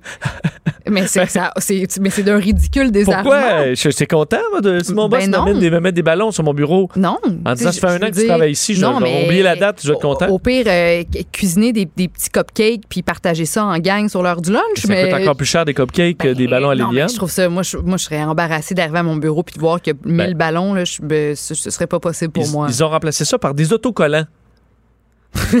Autocollant d'Uber voyons, Versailles. Hubert. Il aurait pu juste dire c'est la fin du, du party pour les, les ballons. Euh, mais juste à San Francisco, donc 200 000 par année, ce qui a quand même fait, Ouais, c'est beaucoup de dire 200 000 en ballons. Euh, mais donc, ce sera investi dans la compagnie à la place et ils ont Mhm. lancé à l'interne euh, le hashtag Find the Money. Wow! Trouver l'argent parce qu'ils demandent aux employés de trouver des façons créative de sauver de l'argent pour la compagnie. Alors, vous voyez que Uber, tout n'est pas rose chez Uber. Ben, c'est géré par des tout croches. non, mais imagine le, tu sais, une boss qui écrit euh, hashtag trouvez- trouvez-moi de l'argent. C'est pas ton Là, problème. tu te dis, là. ben écoute, la machine à eau, euh, tu sais, on pourrait aller direct dans le robinet, là, pas besoin de mettre des filtres. ou- je pourrais peut-être. euh, Ça m'étonne, je pensais. Je veux dire, c'est- Uber, c'est une belle compagnie qui semble bien fonctionner ou qui semblait bien fonctionner à mon avis. Ben, mais ils ont coupé d'ailleurs là, plus des centaines d'emplois récemment pour essayer justement de réduire un peu les, les- les frais Ah, parce mais- qu'ils sont toujours en croissance. Le nombre de courses est en croissance, mais ils font pas d'argent. Ben, c'est sûr qu'ils font pas d'argent de avec des, idées ridicules comme ça. Non, mais là, Vincent. ils ont perdu 5 milliards là, et ça, 200 000 ballons, ça, ça, ça sauve pas rien. non, là. Les autocollants, les ballons, de- le find the money, hashtag, là, c'est. Tu trouves ça mince? Ben, j'ai envie de brasser tout le monde là-bas et faire bon, on part à zéro. Ouais, Puis je vais vous aider. Comme, vous êtes là pourquoi? Transporter du monde? Mais faisons ça. Lâchez les ballons. Retourne au travail. Tu travailles comme Lucien Bouchard. Allez travailler. Lâchez vos ballons. Dans mon temps, on n'avait pas de ballons. Puis c'était bien mieux comme ça. Ben oui, de toute façon, les liums, il y a une pénurie en plus. Fait que ça contribue à la pénurie des liums mondiales, Eh. alors que ça peut servir pour des trucs utiles.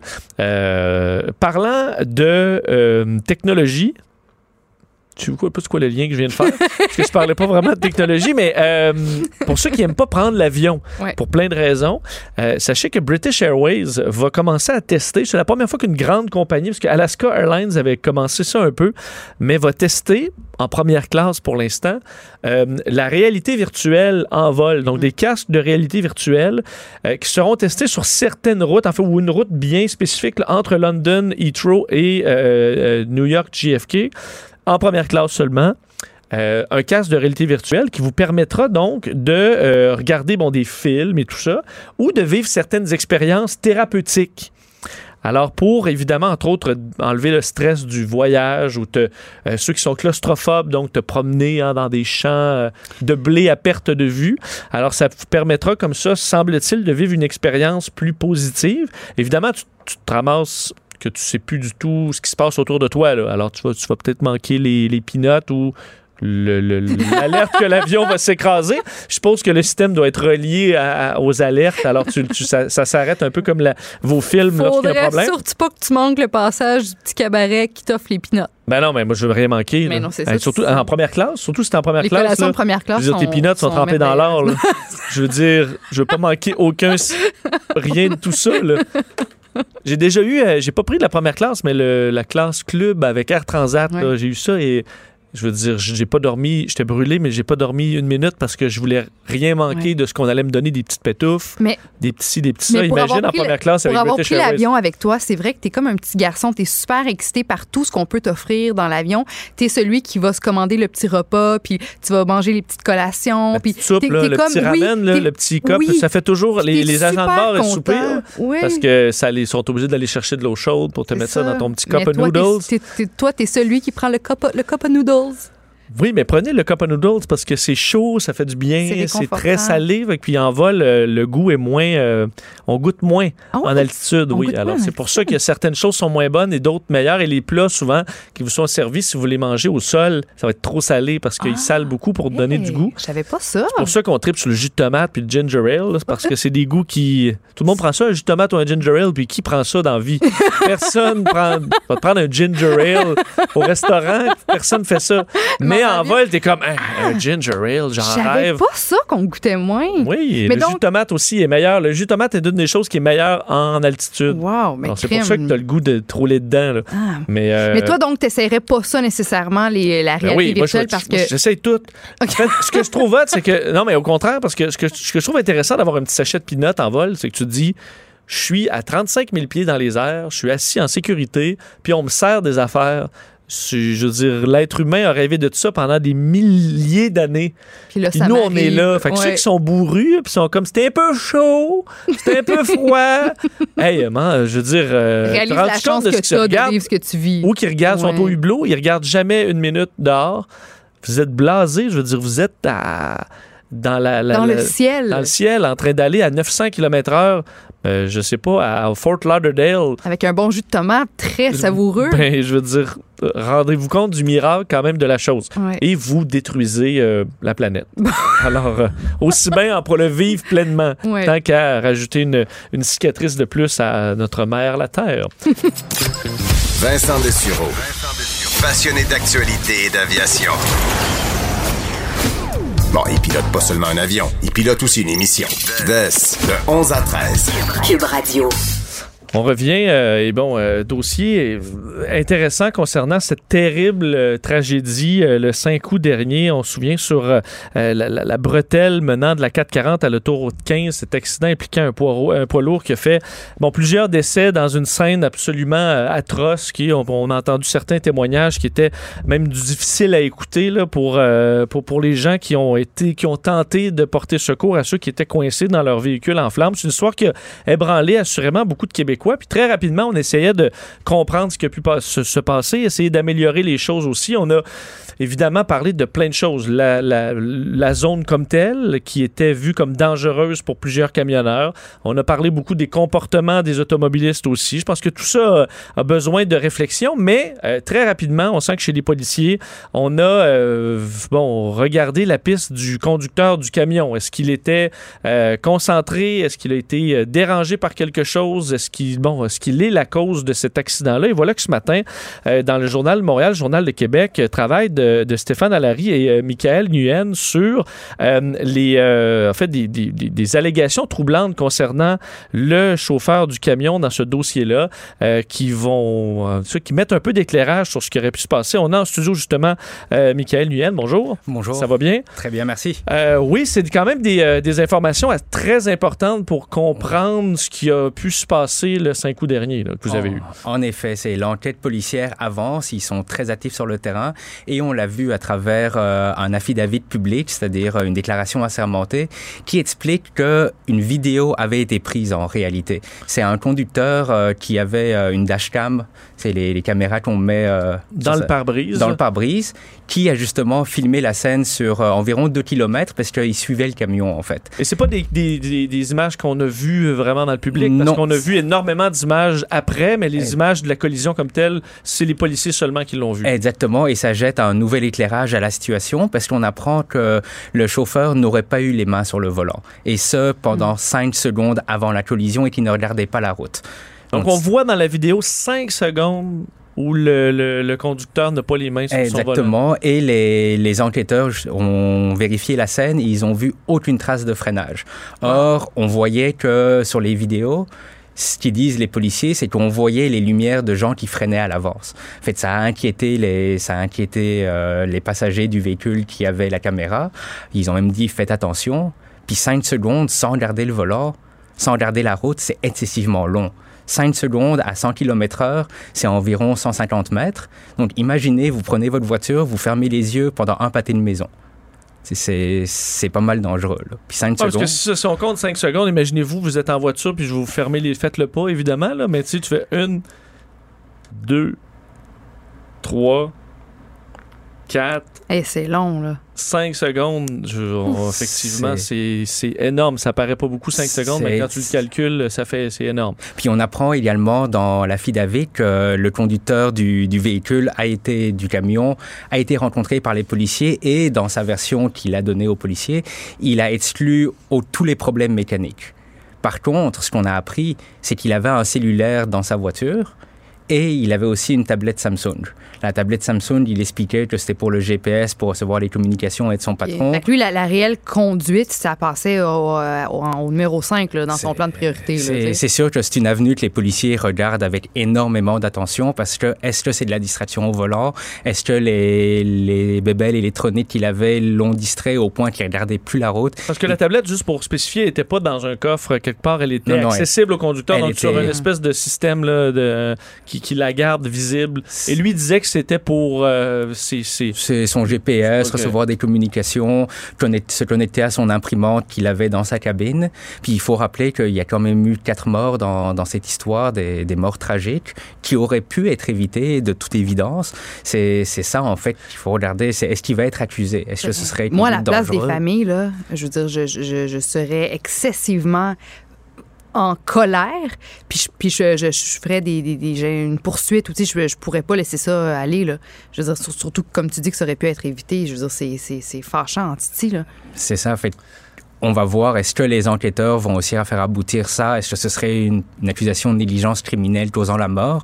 Ce qui semble être leur avenue pour le moment. Ça pourrait être aussi conduite dangereuse causant la mort. Donc tout ça, c'est un long processus quand même, parce que c'est pas juste de, on doute que une fois qu'ils arrivent à la cour devant avec le procureur de la couronne, il faut le prouver hors de tout doute. Mhm. Et ce qu'on veut pas, c'est accuser trop vite pour qu'après la personne, ben, il manque la preuve, elle est acquittée pour une raison obscure.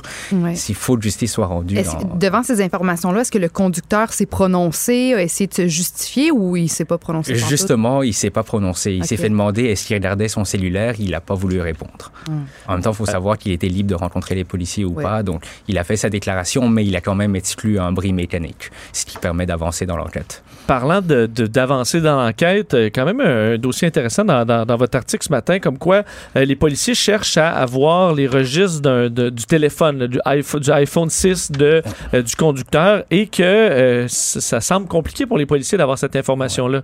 En effet, c'est parce que les policiers, idéalement, ils auraient saisi le téléphone, sauf qu'avec la force de l'impact énorme, le téléphone a été complètement détruit. Donc là, ils peuvent plus prendre l'appareil physique pour l'analyser, pour voir est-ce qu'il était en train de texter, est-ce qu'il est en train d'appeler. Donc l'autre solution, évidemment, c'est de contacter Bell, parce que c'est un téléphone avec Bell, pour justement avoir le registre, pour vérifier. Or, ça prend énormément de temps et selon nos informations, les enquêteurs sont un petit peu exaspérés parce qu'ils aimeraient bien avoir l'information rapidement pour faire avancer le dossier. Et Mais il me semble qu'une compagnie, quand les, je veux dire, la Sûreté du Québec t'appelle pour un dossier qui a fait quatre morts, euh, c'est le genre de truc qui devrait aller sur la, sur la voie rapide. là. ça prend des autorisations judiciaires, mais une fois qu'un juge autorise, ça peut aller très vite, comme ça peut être plus lent. J'ai pas parlé à Ben, donc c'est difficile de savoir pourquoi est-ce que, est-ce que ça prend tant de temps, est-ce que c'est des difficultés par rapport à leur système? On ne le sait pas, c'est le flou total à ce niveau-là. Euh, donc là, pour l'instant, la Sûreté du Québec, est-ce qu'ils donnent des détails sur où ils en sont dans l'enquête? Est-ce que Mm. ça devrait aller rapidement? Est-ce qu'au contraire, il faut s'attendre à avoir un rapport qui, qui va s'éterniser? C'est c'est difficile à savoir parce que la SQ, traditionnellement, ne parle pas de leurs enquêtes. En cours, évidemment, pour ne pas, pour rendre le processus plus facile pour eux. Mais dans, dans ce cas-ci aussi, ils n'ont pas voulu donner d'informations, mais l'affidavit public était disponible. Donc, c'est là les informations qu'on a. Mais euh, à la lecture du document, c'est certain qu'eux, ils veulent aller vite pour justement aboutir à leur enquête qui a quand même secoué tout le Québec, parce qu'on parle de sécurité routière, ça pourrait arriver à n'importe qui. C'est ça, justement, la particularité des, des collisions de la route. C'est ça implique pas juste la personne qui conduit, mais n'importe qui autour de lui. Et il faut dire qu'on peut quand même, parce qu'on a entendu les camionneurs qui sont sortis rapidement parce qu'ils avaient dénoncé ce coin-là comme étant très dangereux. Ça veut pas dire que ce coin-là ne l'est pas dangereux aussi. Là. Euh, donc on a une cause peut-être principale, mais euh, puis on voit le ministre Bonardel, euh, à qui on devrait parler d'ailleurs euh, dans une quinzaine de minutes, euh, annonce une série de mesures pour, euh, puis là, ils en avaient parlé aussi la, la semaine dernière, là, mais pour rendre le coin plus sécuritaire. Ça veut pas dire que c'est pas une succession d'éléments aussi qui ont pas, qui ont pas aidé. là. Exactement. Puis on peut voir les autorités qui vont à peu près partout. Il y a l'aspect criminel, enquête criminelle évidemment, mais il y a aussi l'aspect sécurité. Le ministère des Transports va-t-il faire quelque chose pour justement sécuriser? Parce que c'est certain qu'on peut pas enlever tous les comportements délinquants sur la route, mais si on peut minimiser les dangers, c'est déjà ça de fait. Parce que c'est des morts qui sont évitables. Peut-être dire dans les, dans les mesures, euh, puis bon, M. Bonardel va nous les, les spécifier un peu tantôt, là, mais peinturer et allonger la ligne en continu de quelques mètres, augmentation de la présence policière, ajout de panneaux de signalisation indiquant qu'il pourrait y avoir de la congestion dans les, les panneaux qui s'adaptent aussi en disant vous- préparez-vous à ralentir, présence de radars photo mobile. Alors, une série de mesures, mais évidemment, on peut pas empêcher. euh, c'est dur de d'entrer dans la tête d'un conducteur ou d'un camionneur euh, lorsqu'il est distrait. Puis c'est encore des, des, des, des pratiques qu'il y a. Puis autant les camionneurs, je pense que dans les bons en moyenne, les meilleurs conducteurs qu'on retrouve sur les routes, mais ça veut pas dire qu'ils sont parfaits. Il y en a encore trop qui textent euh, ou qui, qui sont sur leur téléphone au volant. Exactement. Euh, ben, Michael euh, Nguyen, merci beaucoup. On va continuer de surveiller votre travail sur ces, ces- les tristes débouchés de cet accident-là. Merci beaucoup. Merci. À la prochaine. Jusqu'à 13, Vous écoutez DES de 11 à 13. Cube Radio. Alors, Simone Fortin est- euh, vient nous rejoindre. Bonjour, Simone. Allô? Ça va bien? Oui, toi? Ben oui, c'est ta dernière euh, de, de l'été avec nous. C'est très triste. Je sais que ça a passé trop vite. Vraiment? Mais euh, j'étais très content de t'avoir. Je te lancerai des fleurs à la fin, là, parce Oui. qu'on a quand même plein de choses à, à se dire. En commençant dans les, euh, les nouvelles qui touchent euh, les, euh, les séries télé, euh, les films, on commence en parlant de Harry Styles, Oui. donc euh, l'ancien chanteur de, de One Direction, qui est Mhm. maintenant solo et qui devait faire des voix dans un film et finalement, c'est pas le cas. Oui, tout à fait. Il y avait une grosse rumeur euh, qui allait jouer, ben, qui allait faire la voix du prince Eric dans euh, le remake de La, Petite Sirène, qui est euh, le prochain Disney à, se faire refaire. Et ben, finalement, hier, la nouvelle a tombé qui a refusé le rôle. Les gens sont tristes parce que c'est vrai qu'il aurait été parfait. Mais là, c'est comme un peu la course à qui pourrait le jouer. Moi, j'ai plein d'idées, là, mais. OK, mais à la base, mais- des enfants, là? Mais faire, puis tu connais bien le milieu du cinéma, faire du doublage, là, je veux dire, ça prend, euh, ça prend des comédiens, ça prend des. Oui. Ben, c'est vrai qu'il a fait un peu d'acting. Oui, il a joué dans Dunkirk de Christopher Nolan. Il était super bon. Il était bon, C'était hein? un petit rôle, mais il était super bon. Mais c'est sûr que faire des voix, c'est différent que d'être à la caméra. Contrairement à ce qu'on peut pas penser, c'est difficile aussi de Ben, faire c'est du ça. doublage. Mais est-ce qu'on sait pourquoi il a refusé? Euh, ben pas vraiment. Je sais que c'est parce qu'il y avait un autre projet en tête, euh, mais aussi, je veux dire, est-ce qu'il est un peu, un peu trop vieux? Est-ce qu'il est un peu, je sais pas, il peut-être qu'il veut pas s'en aller. Mais il doit avoir. Il est trop vieux. Ben, mais le prince Eric, il a quel âge, J'ai fait mes recherches. Ah le oui, prince. Eric est supposé avoir 18 ans. Ah. Moi, dans ma tête, quand j'étais jeune, le prince Eric était, c'était un adulte. Mais moi, il y avait au moins 25, monsieur. là, Eric, Ouais. Ben, mais euh, euh, Harry Styles a quand même une voix jeune, si je me trompe pas. Là. Il y a 25 ans. Mais c'est c'est pas, euh, c'est pas juste les voix, là, ils vont le refaire euh, avec des humains. là. OK, c'est pas Ouais. juste la. Il, il aurait aurait joué. été, euh, euh, ouais, il aurait été, Je pensais que euh, c'était un film caméra. animé. Non, Ah, je suis vraiment dans le champ. Mais non, aussi, on se souvient. Mais Ok. même aussi au début, on se souvient que Ariel, le casting, c'est une actrice noire. euh, Oui, là, les gens étaient très choqués. C'est vrai, OK, c'est ce On film-là. Voit visuellement. Oui, oui, oui, oui. Aussi, on l'aurait vu. Mais il y a 25 ans, c'est pas si pire. Mais la fille qui fait Ariel, elle a 19. C'est à, ça se. Voilà, garder 25. en C'est divisé par 2 plus 7. OK, Donc, ça fait ça marche. 19 et demi. Ça marche, c'est parfait. C'est correct. Parfait. Non, ça aurait fonctionné, mais il y a du non, le, le beau Harry. Mais là, l'affaire, c'est que dans le, dans le dessin animé, euh, le prince Eric, il chantait pas de chanson. il était juste là pour être un prince. Mais là, d'après moi, vu qu'il voulait absolument caster Harry Styles, Un clairement, chanteur, là, c'est ce qu'ils veulent le faire chanter. clairement, ils vont le faire chanter. Donc là, ça peut pas être n'importe qui. Est-ce qu'il y a d'autres gens en liste et d'autres d'autres gars considérés en ce moment? Ou Euh, je sais pas si vous vous souvenez quand j'avais parlé de Shazam, le film de super-héros. Ouais. Euh, quand il est enfant, il est joué par un acteur qui s'appelle Asher Angel, qui Mhm. est un jeune garçon, qui est euh, aussi un chanteur. Il chante super, super bien. Puis lui, je sais qu'il a passé les auditions. Il a dit en entrevue qu'il a passé les auditions, mais qu'il sait pas encore s'il va l'avoir. Lui, c'est jeune garçon. Il a là- 16 ans, lui. OK. Ben C'est vraiment jeune. Mais il va avoir 17 genre la semaine prochaine. Mais la fille a presque 20, lui a 17. Ouais. C'est encore à plus weird, ça. À cet âge-là, quand t'as 20 ans, tu sors pas avec un gars de Non. 16, 17 ans parce que t'es trop cool. Puis les filles sont plus matures. Ben oui, Oui. en plus. Mais ça arrive jamais. Normalement, c'est toujours l'acteur homme qui est beaucoup plus vieux que ça, sa- j'avoue son que ça peut potentiel être amoureux. mais tu sais, je... Tu sais, de me dire au moins le- un peu Ouais. le même âge. Ben, euh, si on se fie souvent aux, aux séries et aux films plus où tu joues des ados au high school, Mhm. c'est toujours du- des, des acteurs de 23-24 C'est ans. ça. Ben oui. Ben, C'est rarement euh, des vrais acteurs de 16 qui jouent des Jamais. jeunes de 16. Mais parce que 16 ans, c'est une. c'est c'est- c'est- on en parlait. laide. récemment. Oui, on est On est lettre, jamais lettre, comme on à a des 16 ans. boutons, on a des mais membres les gars ont l'air encore de des enfants à Ben 16 oui, ans. une petite molle en guise de Ouais. moustache. Molle, là. des boutons, C'est des ça. bras trop longs, un petit tronc. Je vous parle ça. de ma vie. Là, mais- C'est très triste.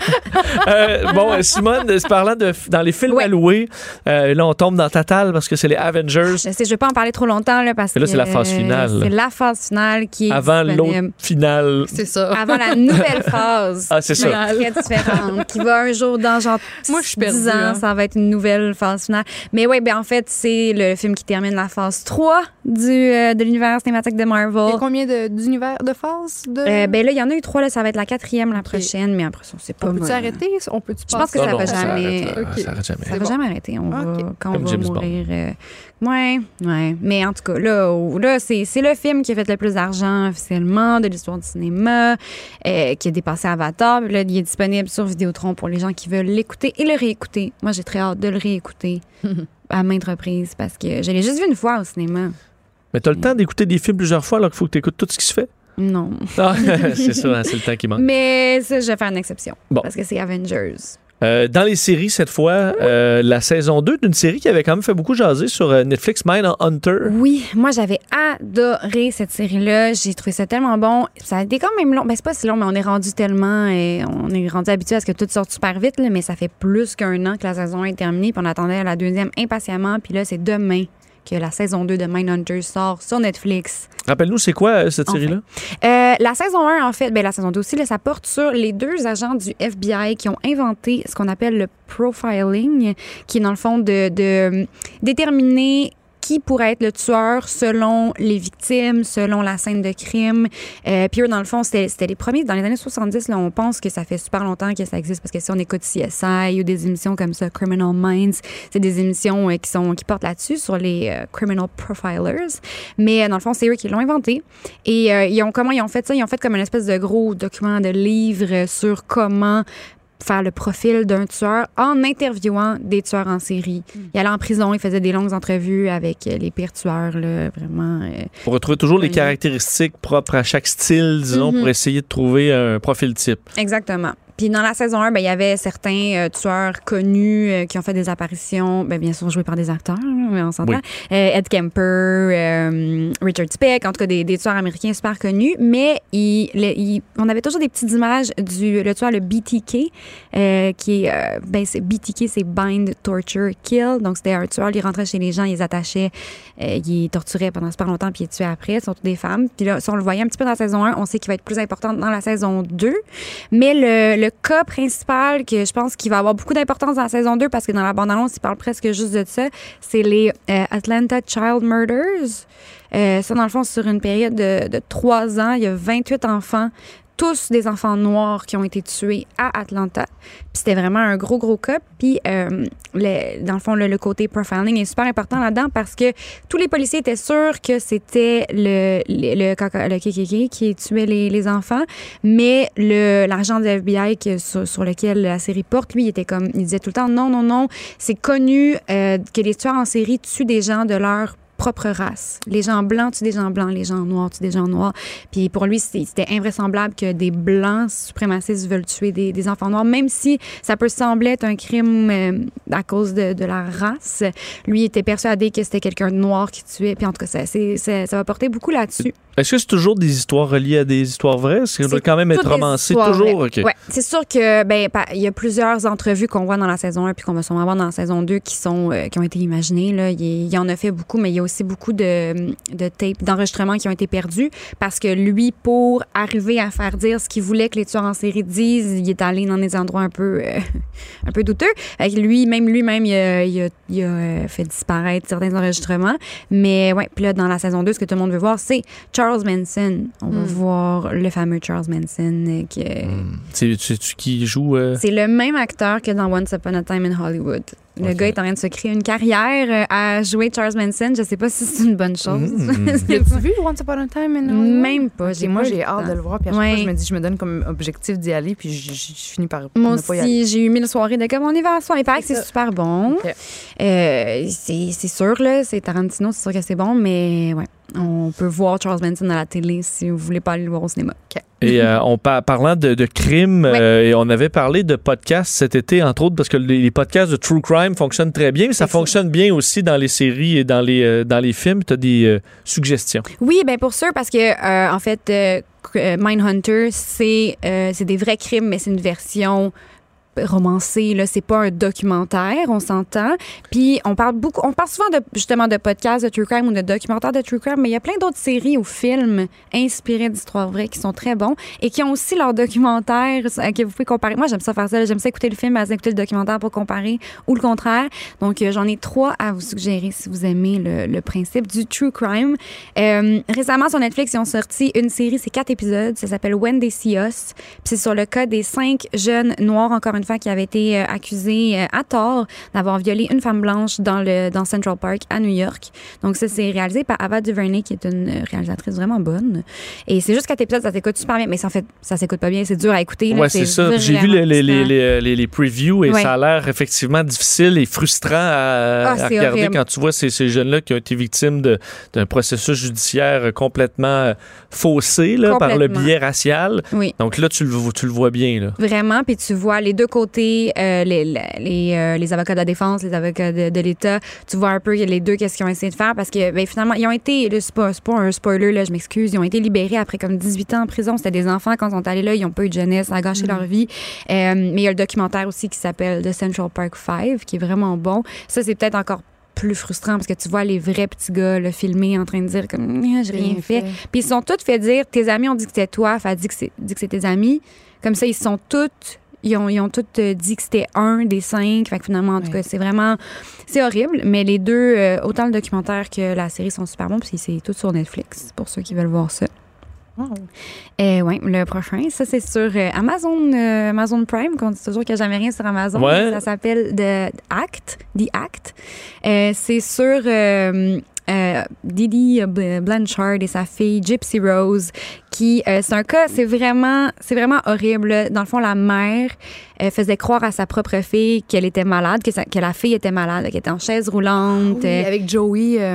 Joey King, ouais, qui est nominée pour un Emmy d'ailleurs. très bonne. Eh oui, elle est toujours bonne, mais là, c'est un rôle, là, là, c'est c'est raser les cheveux. C'est Ouais, pas, ouais. c'est pas, c'est pas cute parce que oui, c'est ça. Sa mère lui disait qu'elle avait le cancer. Il fallait qu'elle soit nourrie par un tube. Elle- mon Dieu, j'ai frappé le micro. Elle était nourrie par un tube. Elle, s'est- elle lui avait arraché les dents parce qu'elle disait que ses dents étaient pourries. Tu sais, vraiment, là. Mais c'était pas vrai. C'était tout, c'était tout faux. C'est ce qu'on appelle, euh, c'est un syndrome qui s'appelle Munchausen. Quand tu veux t'occuper de quelqu'un tellement que tu le rends malade ou tu le blesses toi-même, c'est vraiment, c'est un, c'est de la maladie mentale. Mais c'est ça, c'est ça. Et le documentaire Mommy Dead and Dearest sur HBO, c'est super bon. Wow. Bon, alors, c'est pas. euh, C'est pas joyeux. C'est pas toujours léger, mais euh, c'est c'est toujours fascinant à écouter ce genre de, de série-là.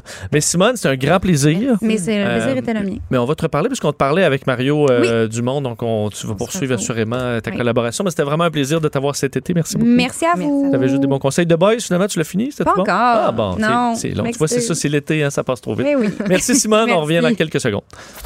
Jusqu'à 13. Vous écoutez DES de 11 à 13 avec Vincent Dessureau et Joanny Gontier. On revient sur cette, euh, ce terrible accident euh, survenu sur euh, l'autoroute 440. On avait bon, notre, invité il y a quelques, euh, quelques minutes. On en, on en parlait des informations, euh, évidemment, qui portent à croire euh, que le conducteur d'un camion était peut avait peut-être pas la vigilance qu'il qu'il aurait dû, du moins, sur, sur ce secteur-là. Mais on, on sait que très rapidement, lorsqu'on a vu la- l'accident sur la 440 et des conducteurs, des chauffeurs de camions on, se sont même mis en colère en disant c'est un coin qui est dangereux. Euh, on le dit quand même à quelques reprises. Et euh, voilà que ben, les choses risquent de changer dans ce secteur-là. On avait entendu le ministre des Transports, François Bonnardel, la semaine dernière, euh, ou en tout cas quel- quelques heures à la limite après l'incident, rapidement vouloir intervenir dans, dans le secteur. Et aujourd'hui, le ministre des Transports annonce quatre mesures qui seront prises à court terme pour éviter d'autres tragédies dans ce secteur-là. Il est au bout du fil, le ministre des Transports, François Bonnardel. Monsieur Bonnardel, bonjour. Bonjour. Euh, donc, euh, évidemment, c'est un dossier qui a bouleversé beaucoup de Québécois. J'ai l'impression qu'en tant que ministre des Transports aussi, ça a dû être euh, des, des heures pas faciles à voir les, les détails sordides de cet accident-là. Donc, très rapidement, vous voulez vous assurer que ça ne se reproduise plus. Qu'est-ce qui peut être fait là, à court terme pour, que, pour rendre ce secteur-là plus sécuritaire? Oui, mais c'est ça. Dès la semaine passée, suite à la tragédie, on s'est mis au travail avec les ingénieurs, l'équipe du MTQ. Euh, J'en avais parlé. Un des premiers points, c'était de marquer, donc, de, de, de, de rafraîchir le marquage de la ligne et euh, de, l'augmenter, donc, cette ligne euh, en continu pour empêcher les gens de, la traverser, de rentrer euh, en catastrophe là, vers, la, vers la sortie. Donc, on va prolonger la ligne continue. On aura nécessairement plus de présence policière dans les prochaines semaines. On aura des nouveaux panneaux de signalisation, à 2,5 km et à 500 mètres pour indiquer qu'il peut y avoir congestion donc à la sortie 22.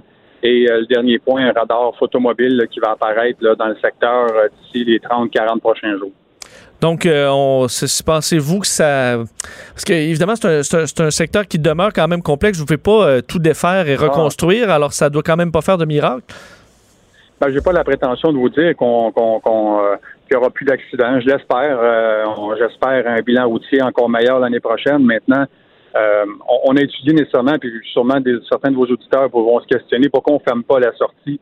On l'a étudié aussi. On, on a considéré les problèmes qu'on allait apporter en amont si on fermait cette sortie 22. Puis vous amenez un bon point. Il est certain que la configuration de ce secteur date d'une cinquantaine d'années. Alors, vous comprendrez que voilà 50 ans aujourd'hui, ben, on a plus que doublé, triplé, sinon plus, le nombre de véhicules. Il y en a près de 300 000 qui circulent dans le secteur, dans les deux échangeurs. C'est aussi important que Turcot euh, et, et. Alors, dans les circonstances, euh, demain matin, est-ce qu'on doit refaire toute la configuration? Ben, on a des priorités euh, au ministère des Transports. On a 4,8 milliards à investir dans les deux prochaines années. On va regarder si à long terme, on doit absolument aller aller là. Maintenant, pour moi, rapidement, il fallait prendre des, euh, des actions rapides pour sécuriser. Et je le souhaite améliorer la fluidité euh, du secteur dans le futur. Et euh, bon, évidemment, rapidement, on a pointé du doigt le, le- le- le- ce, ce secteur-là. On a parlé beaucoup des automobilistes aussi, de leur comportement avec les, les- les camions. Puis c'est le cas, moi, pour faire beaucoup de routes, on en voit là, des choses qui n'ont qui, qui- qui ont pas d'allure. Mais euh, on pointe quand même du doigt euh, dans, ce, dans ce dossier le conducteur, ce qu'il était distrait? Est-ce que ça, on comprend que ça peut, c'est difficile à régler, là, dire aux gens d'être, de ne pas être distrait au volant. Mais est-ce Ah que vous avez idée de faire une campagne ou d'essayer de faire de la sensibilisation pour euh, rappeler les dangers d'être sur son téléphone ou distrait par quoi que ce soit d'autre dans, un véhicule? Non, on fait toujours des, euh, euh, publicités de la prévention avec la SAC pour informer les automobilistes du danger. Souvenez-vous de la pub qui est apparue aussi entre un gros camion et une voiture. hein. La différence entre les deux, vous le savez très bien, le freinage n'est pas le même. Donc, c'est toujours plate un peu de dire, ben, je suis pas là pour materner les automobilistes, je suis pas derrière le volant de chaque véhicule, à quelque part, euh, assurer d'une sécurité, d'une certaine distance, d'une vitesse, ben, les mesures qu'on prend, qu'on met de l'avant aujourd'hui avec le photomobile, euh, le radar photo, euh, plus de présence policière, la ligne en continu, euh, cela va pas empêcher malheureusement peut-être certains automobilistes, encore une fois, de traverser cette ligne. Je sais que des fois, on est à la dernière minute, on se dit, ah, il faut que j'aille chercher la sortie 22, je mets mon clignotant, j'ai pas assez de temps, puis je laissais. On a tous vu, quand on attend en ligne à queue leu un véhicule arriver à dernière minute dans la voie de gauche, puis de mettre le clignotant, puis là, on est fâché parce qu'on attend notre tour. On a tous vu ça. Est-ce que cela va arrêter? Euh, et malheureusement, non, il risque d'en avoir d'autres, mais dans les circonstances, il faut s'assurer euh, de respecter le code puis d'avoir un bilan qui va être encore meilleur, on le souhaite. Mais est-ce qu'il y a quand même euh, les, les- les policiers, euh, bon, pour faire beaucoup d'autoroutes, euh, les, les policiers, j'en vois euh, policiers de la Sûreté du Québec qui sont là, entre deux, souvent entre les deux, les, deux directions, disons, de l'autoroute 20 ou de l'autoroute 40, par exemple. Mais c'est- la vitesse qui est surveillée dans la quasi-totalité des cas. Est-ce que c'est possible que les policiers s'attaquent davantage au comportement? Parce que moi, ce que je trouve dangereux sur la, la route, c'est souvent ceux qui collent au derrière, ceux qui dépassent dans, la- la- dans- dans tous les sens de façon dangereuse, ceux qui sont sur leur Ouais. téléphone. Euh, je comprends que c'est plus difficile que de mettre son, son radar euh, puis de regarder la vitesse, mais est-ce qu'on peut inciter les policiers à faire davantage sur des comportements que juste et uniquement sur la vitesse? Ben, je dirais pas comment aux policiers comment faire leur travail. Euh, ils font déjà très, très bien. Puis voilà quelques minutes, on montrait en direct à la télé là, les policiers qui ont arrêté deux, deux automobilistes qui traversaient justement encore une fois cette, euh, cette ligne pleine en continu qui, qui, est défendue. Donc, euh, ils vont faire le travail. Puis ça, c'est de changer le comportement des automobilistes. Si la ligne est, est euh, repeinturée, est allongée, ben j'ose croire que les automobilistes dans le secteur vont se dire, OK, euh, il y a déjà un accident grave, on comprend la situation. Puis là, c'est pour la 440, mais il faut le faire partout ailleurs. Donc, dans les circonstances, on, encore une fois, je le répète, je suis pas derrière le volant mais euh, de chaque véhicule, mais il faut prendre conscience que, que, que y a du danger toujours sur la route, puis il faut être vigilant. En terminant, M. Bonardel, sur une note un peu plus légère, parce qu'on arrive, euh, pour vous, ça va être la rentrée éventuelle. Je comprends que pour les, les députés, Ouais. puis surtout ministre des Transports, vous n'êtes jamais vraiment en, en vacances, mais euh, comment vous voyez la rentrée euh, arriver euh, comme deuxième année au pouvoir? Je parlais à des libéraux hier qui me disaient, j'espère que la CAQ va pas rouler une autre année en nous disant que tout est de notre faute. Est-ce que c'est votre plan pour ce qui s'en vient? Non, comment vous ben, voyez la rentrée arriver? Non, ben, je pense pas. Le- le- le- les Québécois veulent pas, veulent, en tout cas, de moins en moins de partisanerie. On a du travail à faire nécessairement dans les prochaines années. De mon côté, à la rentrée, euh, euh, dans deux semaines, euh, on continue le projet de loi sur l'étude détaillée, le projet de loi sur les taxis, euh, qui est toujours pas, toujours pas terminé. Donc, on continue le processus là, le- législatif là, dans, dans deux semaines. Alors, on, on a des défis avec le point économique de mon ministre des Finances qui va être déposé en octobre aussi, remettre de l'argent dans les des contribuables. On a baissé les taxes scolaires nécessairement. La santé est toujours un défi. Faut être capable de donner un médecin de famille à tous les Québécois et d'être capable d'avoir un médecin de famille aussi autant à des heures atypiques qu'à des heures régulières. Donc, euh, les défis sont énormes. Bonne gestion des finances publiques. On continue de faire le travail, puis continue de rester humble face à, face à ces défis, puis à la confiance de la population qu'on a eue. là. Et votre nouveau bateau a tenu, a tenu le coup, ça, vous devez quand même être content pour l'été. On va toucher du bois quand même, mais ça a bien été. Ouais, c'est, c'est. Ça a tellement été dur cet hiver. euh, la situation, euh, voilà, elle n'a pas été évidente. Puis la patience des, des, des gens de la côte nord, euh, des gens de la Gaspésie, de Matane, euh, a été mis à rude épreuve. Puis dans les circonstances, avec l'arrivée du Sarema maintenant, là, depuis presque un mois, mais là, tout va bien. J'invite les gens à pas gêner d'aller visiter nos amis de la Gaspésie puis de la côte nord. Euh, les dessertes, euh, les dessertes avec la société de traversée fonctionnent très très bien. Donc, euh, je suis bien content de ce côté-là que ça soit calme. Et l'eau est plus chaude euh, fin août, donc c'est le temps, temps d'y aller. Monsieur Bonardel, merci beaucoup de nous avoir parlé. Salut. Au revoir. Euh, François Bonnardel, ministre des euh, Transports, alors sur euh, la situation sur la 440. Alors, disait des changements qui seront faits dans certains cas là, dès les prochaines heures euh, au- jusqu'aux prochaines semaines. Peinturer, allonger la ligne en continu de quelques mètres, augmentation de la présence policière, euh, ajout de panneaux de signalisation indiquant qu'il pourrait y avoir de la congestion et présence de radars photo mobiles. Alors, euh, c'est la situation présentement. On va faire une courte pause, puis on revient. Mais la bonne nouvelle, c'est que ce système nous apporte de l'air chaud en provenance. Ben non. Joanie vous fera pas la météo. Mais pour connaître la température des derniers sujets chauds, vous êtes au bon endroit. Tess, de 11 à 13. Euh, J'ai un infini respect pour euh, bon ceux qui font un paquet de métiers, faut dire là, et euh, particulièrement les préposés aux bénéficiaires. On a un ancien collègue, nous, euh, Oui. qui l'a déjà fait, Gino Chouinard, euh, qui a commencé euh, comme préposé aux bénéficiaires, puis il m'a déjà raconté un peu euh, ses, ses- ses expériences à ce moment-là, à quel point c'est et tu sors de là avec une humilité, une expérience de vie qui est incroyable. Euh, et euh, le problème, c'est qu'il y a une pénurie importante de préposés aux bénéficiaires. On le sait, il y a des pénuries dans différents domaines euh, où on s'entend, on a parlé hier de la, restauration, puis c'est une situation qui est difficile, mais quand ça touche des gens qui ont vraiment besoin de soins, qui ont besoin de soutien, c'est particulièrement difficile.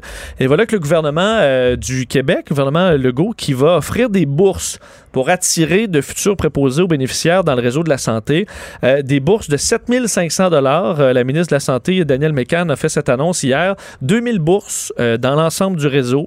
Euh, des bourses, donc, qui seront remises à des, gens qui terminent leur, formation, qui vont aller s'engager pour, bon, dans, ce- travail-là, là, évidemment. Donc, ceux qui auront complété un diplôme d'études professionnelles, un DEP en assistance la personne, à la personne en établissement et à domicile. C'est une formation de 870 heures.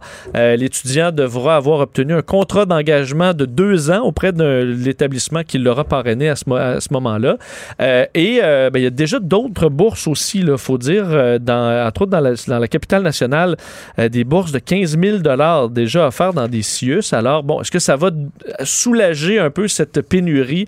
Est-ce qu'on va dans le bon sens? On reçoit euh, en studio blogueur, activiste et ancien préposé aux bénéficiaires lui-même, Jean Bottary, qui est en studio. Monsieur Bottary, bonjour. Bonjour, Ça vous va allez bien? bien? Très bien vous-même? Oui, ça va, merci. Euh, je disais, euh, ceux qui sont passés par, et vous l'avez, vous avez fait ce travail-là, euh, à quel point humainement c'est une expérience qui, euh, qui est assez, euh, assez exceptionnelle, difficile évidemment, mais qui doit quand même être assez exceptionnelle. et aussi enrichissante, je vous, je vous dirais. C'est quand même valorisant d'avoir ce contact-là avec euh, nos patients. Et vous savez à quel point c'est nécessaire, évidemment. Oui, de- oui. C'est bon. Essentiel. Essentiel. Euh, bon, on est en situation de pénurie depuis, euh, depuis maintenant, quand même un bon moment. Est-ce que vous voyez d'un bon œil ces bourses-là annoncées hier? Effectivement, oui, je crois que c'est une très bonne nouvelle. C'est un pas dans la bonne direction.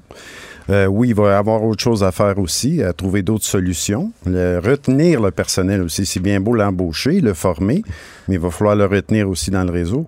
Pour ce faire, bien évidemment, en embauchant 2000 euh, préposés de plus, on présume qu'il va y avoir 2000 nouveaux préposés avec euh, ce cours-là qui est à faire. Ça va probablement alléger le ratio intervenant-patient qui est beaucoup trop élevé présentement. Donc, c'est clairement relié à une pénurie parce que c'est pas juste. On aurait le budget pour en, en embaucher, mais ils sont juste pas là. sont pas là, sont peut-être pas intéressés parce que ça fait quand même plusieurs années, moi le premier, qui décrit ce qui se passe dans le réseau de la santé, principalement dans les CHSLD. Mais peut-être qu'il n'y a pas bonne presse non plus, ce, ce métier-là. Ben, c'est justement ça. On commence par les conditions parce qu'on s'imagine qu'il y a une situation de pénurie, puis on le voit dans les en restauration, ils n'ont pas le choix d'augmenter euh, les, les- la- la- les- bon, le salaire, euh, les, avantages, euh, vont être flexibles sur l'horaire, Ouais. parce que sinon ils vont perdre leur monde, ils n'ont pas le choix. Voilà. Est-ce qu'on a fait cet exercice-là dans le milieu de la santé? Pas encore, et je souhaite qu'il qu'il se fasse éventuellement. Il y a des négociations qui arrivent à l'automne. La convention collective se termine. Et on sait très bien que M. Legault a mentionné à plusieurs reprises qu'il voulait augmenter le salaire des préposés. Ça, c'est un autre pas dans la bonne direction. Mais évidemment, il y a aussi, comme je vous disais tantôt, les conditions de travail qui vont aussi être à négocier avec le gouvernement. Qu'est-ce qui, dev- qu'est-ce qui cloche là, dans, au niveau des conditions? Je vous dirais que le plus gros problème, c'est le ratio intervenant-patient, qui est trop élevé, comme je vous disais tantôt. Euh, exemple, on a des unités prothétiques à certains endroits. Unités prothétiques, c'est les, les euh, patients qui sont confinés, si on peut dire, d'une certaine façon, dans un CHSLD, dans une section appropriée pour elles, des personnes qui ont des problèmes euh, cognitifs et ainsi de suite. Et il y a des endroits où ils ont 19 patients et ne sont que deux préposés. Hmm. Fait que c'est vraiment pas évident parce que ces patients-là sont tous à risque de chute. La plupart sont errants, ils se promènent d'un endroit à l'autre. Et... Donc, le préposé court partout, hein, oui, toute la journée. effectivement. Mais on fait face à un, un vieillissement de la population, donc ces craintes-là, cette pénurie-là, ça ne risque pas juste de s'aggraver tout simplement euh, plus on évolue? Probablement, et ça fait des années qu'on parle du vieillissement de la population, mais on n'agit pas. Là, je, je crois qu'on a l'oreille attentive de ce gouvernement-là, chose qu'on n'a pas eue avec le précédent gouvernement. Euh, il y a eu des coupes, euh, il y a eu des abolitions de postes, il y a eu des coupures dans les budgets, chose qu'on ne voit pas depuis que le gouvernement Legault est en poste. Donc, on entend justement le style de Mme McCann est très, très différent de celui de Guetta Barrette. Donc, vous voyez ça comme étant positif. Effectivement. Ce qu'elle a dit hier, je le dis depuis plusieurs années aussi, il faut redonner le temps aux préposés de parler avec leurs patients. C'est le temps qui manque. En bout de ligne, c'est ça. Oui, parce que qu'est-ce qui est enrichissant, c'est la connexion que tu as avec les, les patients que tu visites jour, jour après Oui, jour. Puis ça, c'est effectivement. tellement important pour ressentir le, le plaisir dans son travail. Il y a quelque chose que moi j'ai vécu il y a plusieurs années lorsque j'étais sur le terrain. J'ai terminé en 2014 en passant. J'en avais. euh, là, on me Vous voit pas. assez. On me voit pas. Je suis à la radio, mais je n'avais jusque là. OK. Jusqu'au-dessus de la tête, ouais. Oui, c'est ça, voilà. Et je vous raconte une petite anecdote vite, vite. là. J'ai une patiente à 92 ans. Elle sonne pour aller à la salle de bain, donc je l'accompagne avec sa marchette parce que moi, j'étais en réadaptation. Là, elle, elle ressonne par la suite. Une fois qu'elle a terminé la toilette, je la reconduis à à son lit et elle se met à pleurer, mais à pleurer, là, chaud de larmes, là, puis ça n'arrêtait plus. J'ai pris le temps de l'écouter parce que je me demandais qu'est-ce qui se passait. C'est ça la relation d'aide aussi. Son fils était décédé deux semaines auparavant. Là, elle s'est vidé le cœur, elle m'a tout raconté ça. Euh, J'en ai parlé aux infirmières, évidemment, et on l'a référé à une psychologue qui elle a vu le lendemain. Mais si j'avais pas pris le temps de faire ça, qu'est-ce qui serait arrivé avec cette dame-là? Elle aurait probablement fait une dépression, elle aurait dépéri. Il y en a qui se laissent aller, les personnes âgées. Quand est-ce qu'ils vont venir me chercher, le bon Dieu? Là, Ils sont tannés. Pourquoi? Il y en a beaucoup qui n'ont pas de visite. Les visites régulières en CHSLD, là, des personnes qui en reçoivent régulièrement, c'est seulement 10% des bénéficiaires qui ont des visites de façon régulière. Ça Parce que aussi, un vous, vous êtes la visite régulière. Vous pouvez moins passer un petit moment chaque jour avec vos patients, ça fait une différence. Ah, sur la c'est qualité de vie évident. énorme. C'est évident. Puis est-ce qu'il y a des bénéficiaires qui, euh, qui font à leur tour après ça des dépressions ou qui ont de la misère à arriver à la maison le soir puis un peu de, de se défaire de leur journée où, bon, ils ont vu plein de, de- de personnes seules ou des personnes en, en état de difficulté? Comment vous avez fait, vous, pour, pour rester en forme mentalement face à tout ça? Je vous dirais, je, je sais, je peux même pas vous répondre, je sais pas. Je me changeais les idées, mais c'est sûr et certain que tu as toujours une pensée. Là, tu dis, ah, j'ai laissé cette dame-là, j'ai pas, j'ai pas eu le temps de, de l'aider comme j'aurais voulu. Tu sais, il y a toujours un petit quelque chose. euh, Oui, mais c'est pour ça que c'est important parce que c'est bien beau là, de donner des bourses. euh, tu sais, je veux dire, c'est très motivant de dire, wow, si je fais ce job-là, je vais avoir euh, 7500 ou 15 000 Mhm. Mais après ça, étant donné que les conditions sont tellement difficiles, ben les gens, après quelques années, vont, vont vouloir quitter les bénéficiaires. Oui, puis je vous dirais que j'en ai fait une dépression il y a plusieurs Ouais. années aussi. Puis évidemment, le travail était euh, en grande partie responsable de cette dépression-là. Donc, c'est pas juste l'argent, finalement, qui va contribuer à faire changer les choses, au Non, final. là. effectivement. Euh, donc, à, à- à suivre, les négociations commencent donc euh, cet automne. Alors, au moins, euh, souvent, il y a des fois, on entre en négociation puis on a l'impression tout de suite que les oreilles sont fermées de, de- de- des deux côtés. Là, on n'en on n'en est pas là. On sent qu'il y a une ouverture du gouvernement. Elles sont on va juste voir à quel point. Oui. Puis je vous dirais que même au niveau des CIS et des SUS, il y a une grande ouverture, ce qu'il n'y avait pas avant. On m'a d'ailleurs embauché, même si j'ai chialé pendant 15 ans contre le réseau de la santé, on m'a embauché au CIS des Laurentides, spécifiquement pour euh, être dédié à la cause des préposés. J'essaie d'identifier les problèmes, de les régler effectivement le, le- le plus possible. Fait que c'est ce que je fais maintenant, puis j'adore ça, évidemment. Moi, vous pouvez rendre euh, justement et euh, aider ceux qui vous ont su- succédé dans ce, dans ce Voilà. travail-là. On vous le souhaite en tout cas parce que je pense que vous méritez. euh, Chaque dollar euh, travaillé est assurément mérité pour les préposés aux bénéficiaires. Monsieur Bottary, merci. Merci à vous On va surveiller ce, ce dossier-là pendant les négociations cet automne. puis On vous reparlera pour, pour voir si ça se passe bien. Au plaisir. Jean Bottary, blogueur, activiste et ancien préposé aux bénéficiaires. On s'arrête quelques instants. La chronique à Joanie au retour. Ici, pas de contrôle C, contrôle V. On laisse les autres se copier entre eux. Jusqu'à 13. Vous écoutez DES de 11 à 13. Joanie, on parle de tes sujets euh, fétiches parce que je sais que tu es très sensible à l'environnement. Ben, je suis éco-anxieuse, moi, mais bon. Là, ça, ça t'aidera peut-être pas, là. Ben, en fait, je trouvais que c'est une très, très belle idée, une belle initiative. En France, il y a un vote qui est en cours là, jusqu'au 11 septembre pour élire l'emballage plastique le plus inutile vendu dans les supermarchés. Bon, c'est pas ça qui doit manquer, en plus. Mais non, ben, parce qu'on Ouais. écoute, on est créatif quand vient le temps de suremballer les choses. Et le magasin de l'emballage gagnant va recevoir un trophée plastique stupide pour, bon, on l'espère, l'inciter à changer euh, ses pratiques de, de vente. Puis c'est la blogueuse, une blogueuse populaire et auteure française, Aline Gubry, qui est spécialisée en zéro déchet, qui a parti le- son- ce concours-là sur son blog qui, qui s'appelle Consommons sainement.